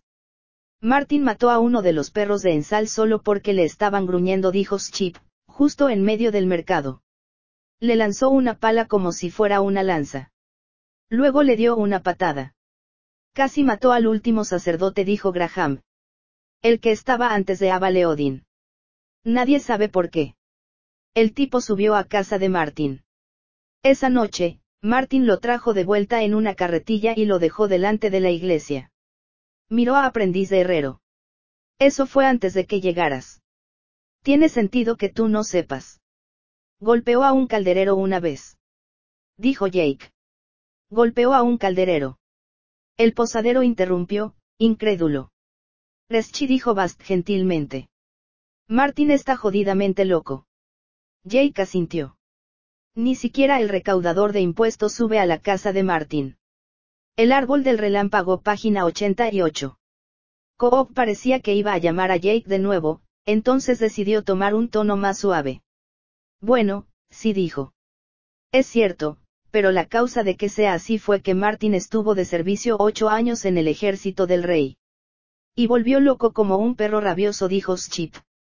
El viejo Coop ya bajaba de su banco y caminaba hacia la puerta.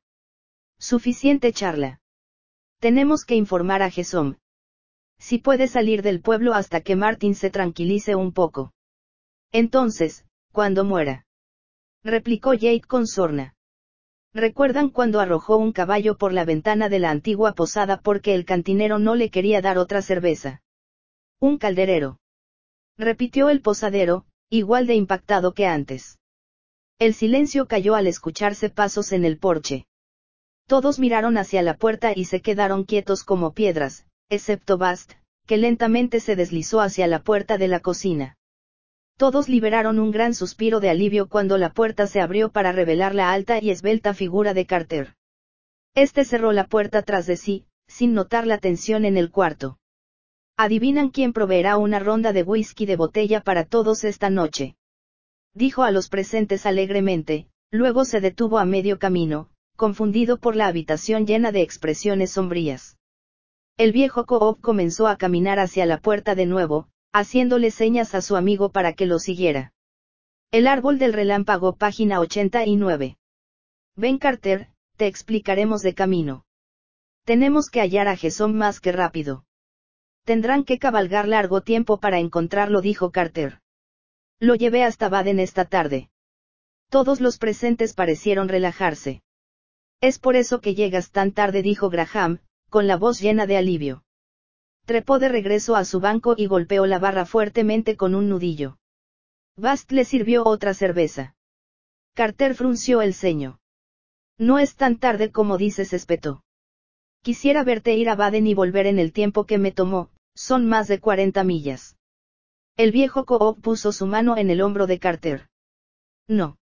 No es así, dijo, guiando a su amigo hacia la barra. Solo estábamos un poco alarmados. Probablemente salvaste la vida de ese maldito tonto de Jesón al sacarle del pueblo. Lo miró de reojo. Aunque te he dicho que no deberías estar en el camino tú solo en estos días. El posadero acercó un cuenco a Carter, mientras Bast salía a atender a su caballo. Mientras comía, sus amigos le contaron los chismes del día en desorden. Bueno, eso lo explica todo, dijo Carter. Gerson llegó apestando como un borracho y viéndose como si lo hubieran apaleado doce demonios diferentes. Me pagó para llevarlo hasta el salón de hierro, y tomó de ahí la moneda del rey Carter tomó un trago de cerveza. Luego me pagó para llevarlo inmediatamente después a Baden. No quiso. El árbol del relámpago, página 90. Parar en su casa para tomar su ropa ni nada. No creo que la necesite tanto, dijo Chip. Lo vestirán y alimentarán en el ejército del rey. Graham dejó escapar un gran suspiro. Eso estuvo cerca. ¿Se imaginan lo que pasaría si los guardias del rey vinieran por Martin? Todos callaron por un momento, imaginando el conflicto que vendría si un oficial de la ley real fuera atacado aquí en el pueblo. El aprendiz del herrero volteó a mirarlo. ¿Qué hay de la familia de Gesom? Preguntó preocupado. Los perseguirá Martín. Los hombres en la barra negaron con la cabeza al mismo tiempo. Martín está loco, dijo el viejo Koof. Pero no ese tipo de loco. No como para ir tras una mujer o sus pequeños. Escuché que golpeó al calderero por hacer algunos avances hacia la joven Yene. Dijo Graham. En eso tienes razón, dijo suavemente el viejo Koof. Yo lo vi. Todos en la habitación voltearon a mirarlo sorprendidos. Conocían a Coop de toda la vida y habían escuchado todas sus historias. Hasta las más aburridas las había contado tres o cuatro veces en el curso de los largos años. La idea de que se hubiera guardado una historia era, bueno, era casi inconcebible. Estaba manoseando a la joven Yene, dijo Coop, sin dejar de mirar su. El árbol del relámpago, página 91. Cerveza y consideren que era aún más joven en ese entonces. Se quedó en silencio un instante, luego suspiró. Pero yo ya era viejo, y, bueno, sabía que el calderero me daría una paliza si trataba de detenerlo. Pude leerlo suficientemente claro en su rostro, el viejo suspiró. No estoy orgulloso de eso. Cobb levantó la vista con una sonrisita maliciosa. Entonces Martin apareció rodeando la esquina, dijo. Esto ocurrió detrás de la casa del viejo Cooper, recuerdan. Y Martin miró al tipo, y a Jenny, que no lloraba ni nada, pero que obviamente tampoco estaba contenta. Y el calderero la tenía agarrada de la muñeca. Coop sacudió la cabeza. Entonces lo golpeó. Fue como un martillo contra un jamón. Lo envió hasta la mitad de la calle. Diez pies, más o menos. Luego miró a Jenny, que para entonces ya lloraba un poco. Más sorprendida que otra cosa. Y Martin clavó su bota en él. Solo una vez. No tan fuerte como hubiera podido, además. Noté que solo estaba saldando cuentas en su cabeza. Como si fuera un usurero poniendo peso en un lado de su balanza. Ese tipo no era de ningún modo un calderero que se precie, dijo Jake. Lo recuerdo. Y yo escuché cosas acerca de ese sacerdote, añadió Graham. Unos pocos de los acompañantes asintieron en silencio. ¿Y qué si Jason vuelve? Preguntó el aprendiz del herrero. Escuché a algunos pueblerinos emborracharse y tomar la moneda, luego volverse unos cobardes y saltar la barrera ya estando sobrios. Todos parecieron considerar aquello. No era un pensamiento. El árbol del relámpago, página 92. Complicado para ninguno de ellos. Una partida de guardias del rey había cruzado el pueblo hace apenas un mes y colgaron un edicto, anunciando recompensas por desertores capturados. Telu misericordioso dijo Ship amargamente hacia su tarro casi vacío. No sería eso un gran problema capaz de cabrear al rey. Gesom no va a volver, dijo Bast con desdén. Su voz tenía tal nota de certeza que todos giraron para mirarlo con curiosidad. Bast arrancó una pieza de pan y la puso en su boca antes de darse cuenta de que era el centro de atención. Tragó embarazosamente e hizo un gesto amplio con ambas manos. ¿Qué? Les pregunto, riendo. Regresarían ustedes, sabiendo que Martin los está esperando. Hubo un coro de gruñidos y negaciones con la cabeza. Tienes que ser de una clase especial de estúpido para arruinar el alambique de Martin, dijo el viejo Koof. Tal vez ocho años sean suficientes para que Martin se enfríe un poco, dijo Chip. Poco probable, dijo Jake. Más tarde, cuando los clientes se habían ido, Bast y el posadero se sentaron en la cocina, preparando su propia cena a partir de los restos del estofado y media hogaza de pan. Así que, ¿qué aprendiste hoy, Bast? Preguntó el posadero. El árbol del relámpago, página 93. Bast sonrió ampliamente. Hoy, Reschi, descubrí dónde toma sus baños en Berlí. El posadero inclinó su cabeza pensativo. En Berlí. La hija de los Allard. En Berlí Aston. Basta arrojó los brazos al aire e hizo un sonido exasperado. Es solo la tercera chica más bonita en 20 millas a la redonda, Reschi. Ah, dijo el posadero, y la primera sonrisa honesta del día cruzó brevemente su rostro. Tendrás que señalarme quién es. Bast sonrió. Te llevaré allí mañana, dijo ansioso. No sé si se baña a diario, pero vale la pena la apuesta. Es dulce como la crema y ancha de caderas. Su sonrisa creció hasta proporciones malévolas. Es preciosa, Reschi, dijo lo último con gran énfasis. Preciosa. El posadero sacudió la cabeza, aún así su propia sonrisa se desplegó sin poder contenerla. Finalmente rompió en una carcajada y levantó la mano. Puedes mostrármela en alguna ocasión en que se encuentre vestida, dijo sin rodeos. Eso será suficiente. Bast dio un suspiro desaprobatorio. Te haría un montón de bien salir un poco, Reschi. El posadero se encogió de hombros. Es posible, dijo mientras hurgaba distraídamente en su estofado. El árbol del relámpago, página 94. Comieron en silencio por un largo rato. Bast trataba de pensar algo que decir. Logré conseguir las zanahorias, Reschi dijo Bast al terminar su estofado y mientras cuchareaba el resto fuera del caso. Mejor tarde que nunca, Supongo dijo el posadero, y su voz era apática y gris. Las utilizaremos mañana. Bast se removió en su asiento, apenado. Me temo que las perdí después, dijo avergonzadamente. Esto le sacó otra sonrisa cansada al posadero. No te angusties al respecto, Bast entonces sus ojos se entrecerraron, enfocándose en la mano que sostenía la cuchara de Bast. ¿Qué le pasó a tu mano? Bast bajó la mirada a los nudillos de su mano derecha, que ya no estaban sangrientos, más y despellejados de mala manera. Me caí de un árbol, dijo Bast. Sin mentir, pero tampoco respondiendo la pregunta. Era mejor no mentir descaradamente. Aunque cansado y aburrido, su maestro no era un hombre fácil de engañar. Debería ser más cuidadoso, Bast dijo el posadero, pinchando su comida indiferentemente. Y con lo poco que hay para hacer por aquí, sería estupendo si dedicaras un poco más de tiempo a tus estudios. Aprendí montones de cosas hoy, Reschi protestó Bast. El posadero se irguió en su asiento, y pareció poner más atención. De verdad. Dijo. Entonces impresióname. El árbol del relámpago, página 95. Bast se lo pensó un momento. Nettie Williams encontró un panal silvestre de abejas hoy dijo. Y consiguió atrapar a la reina.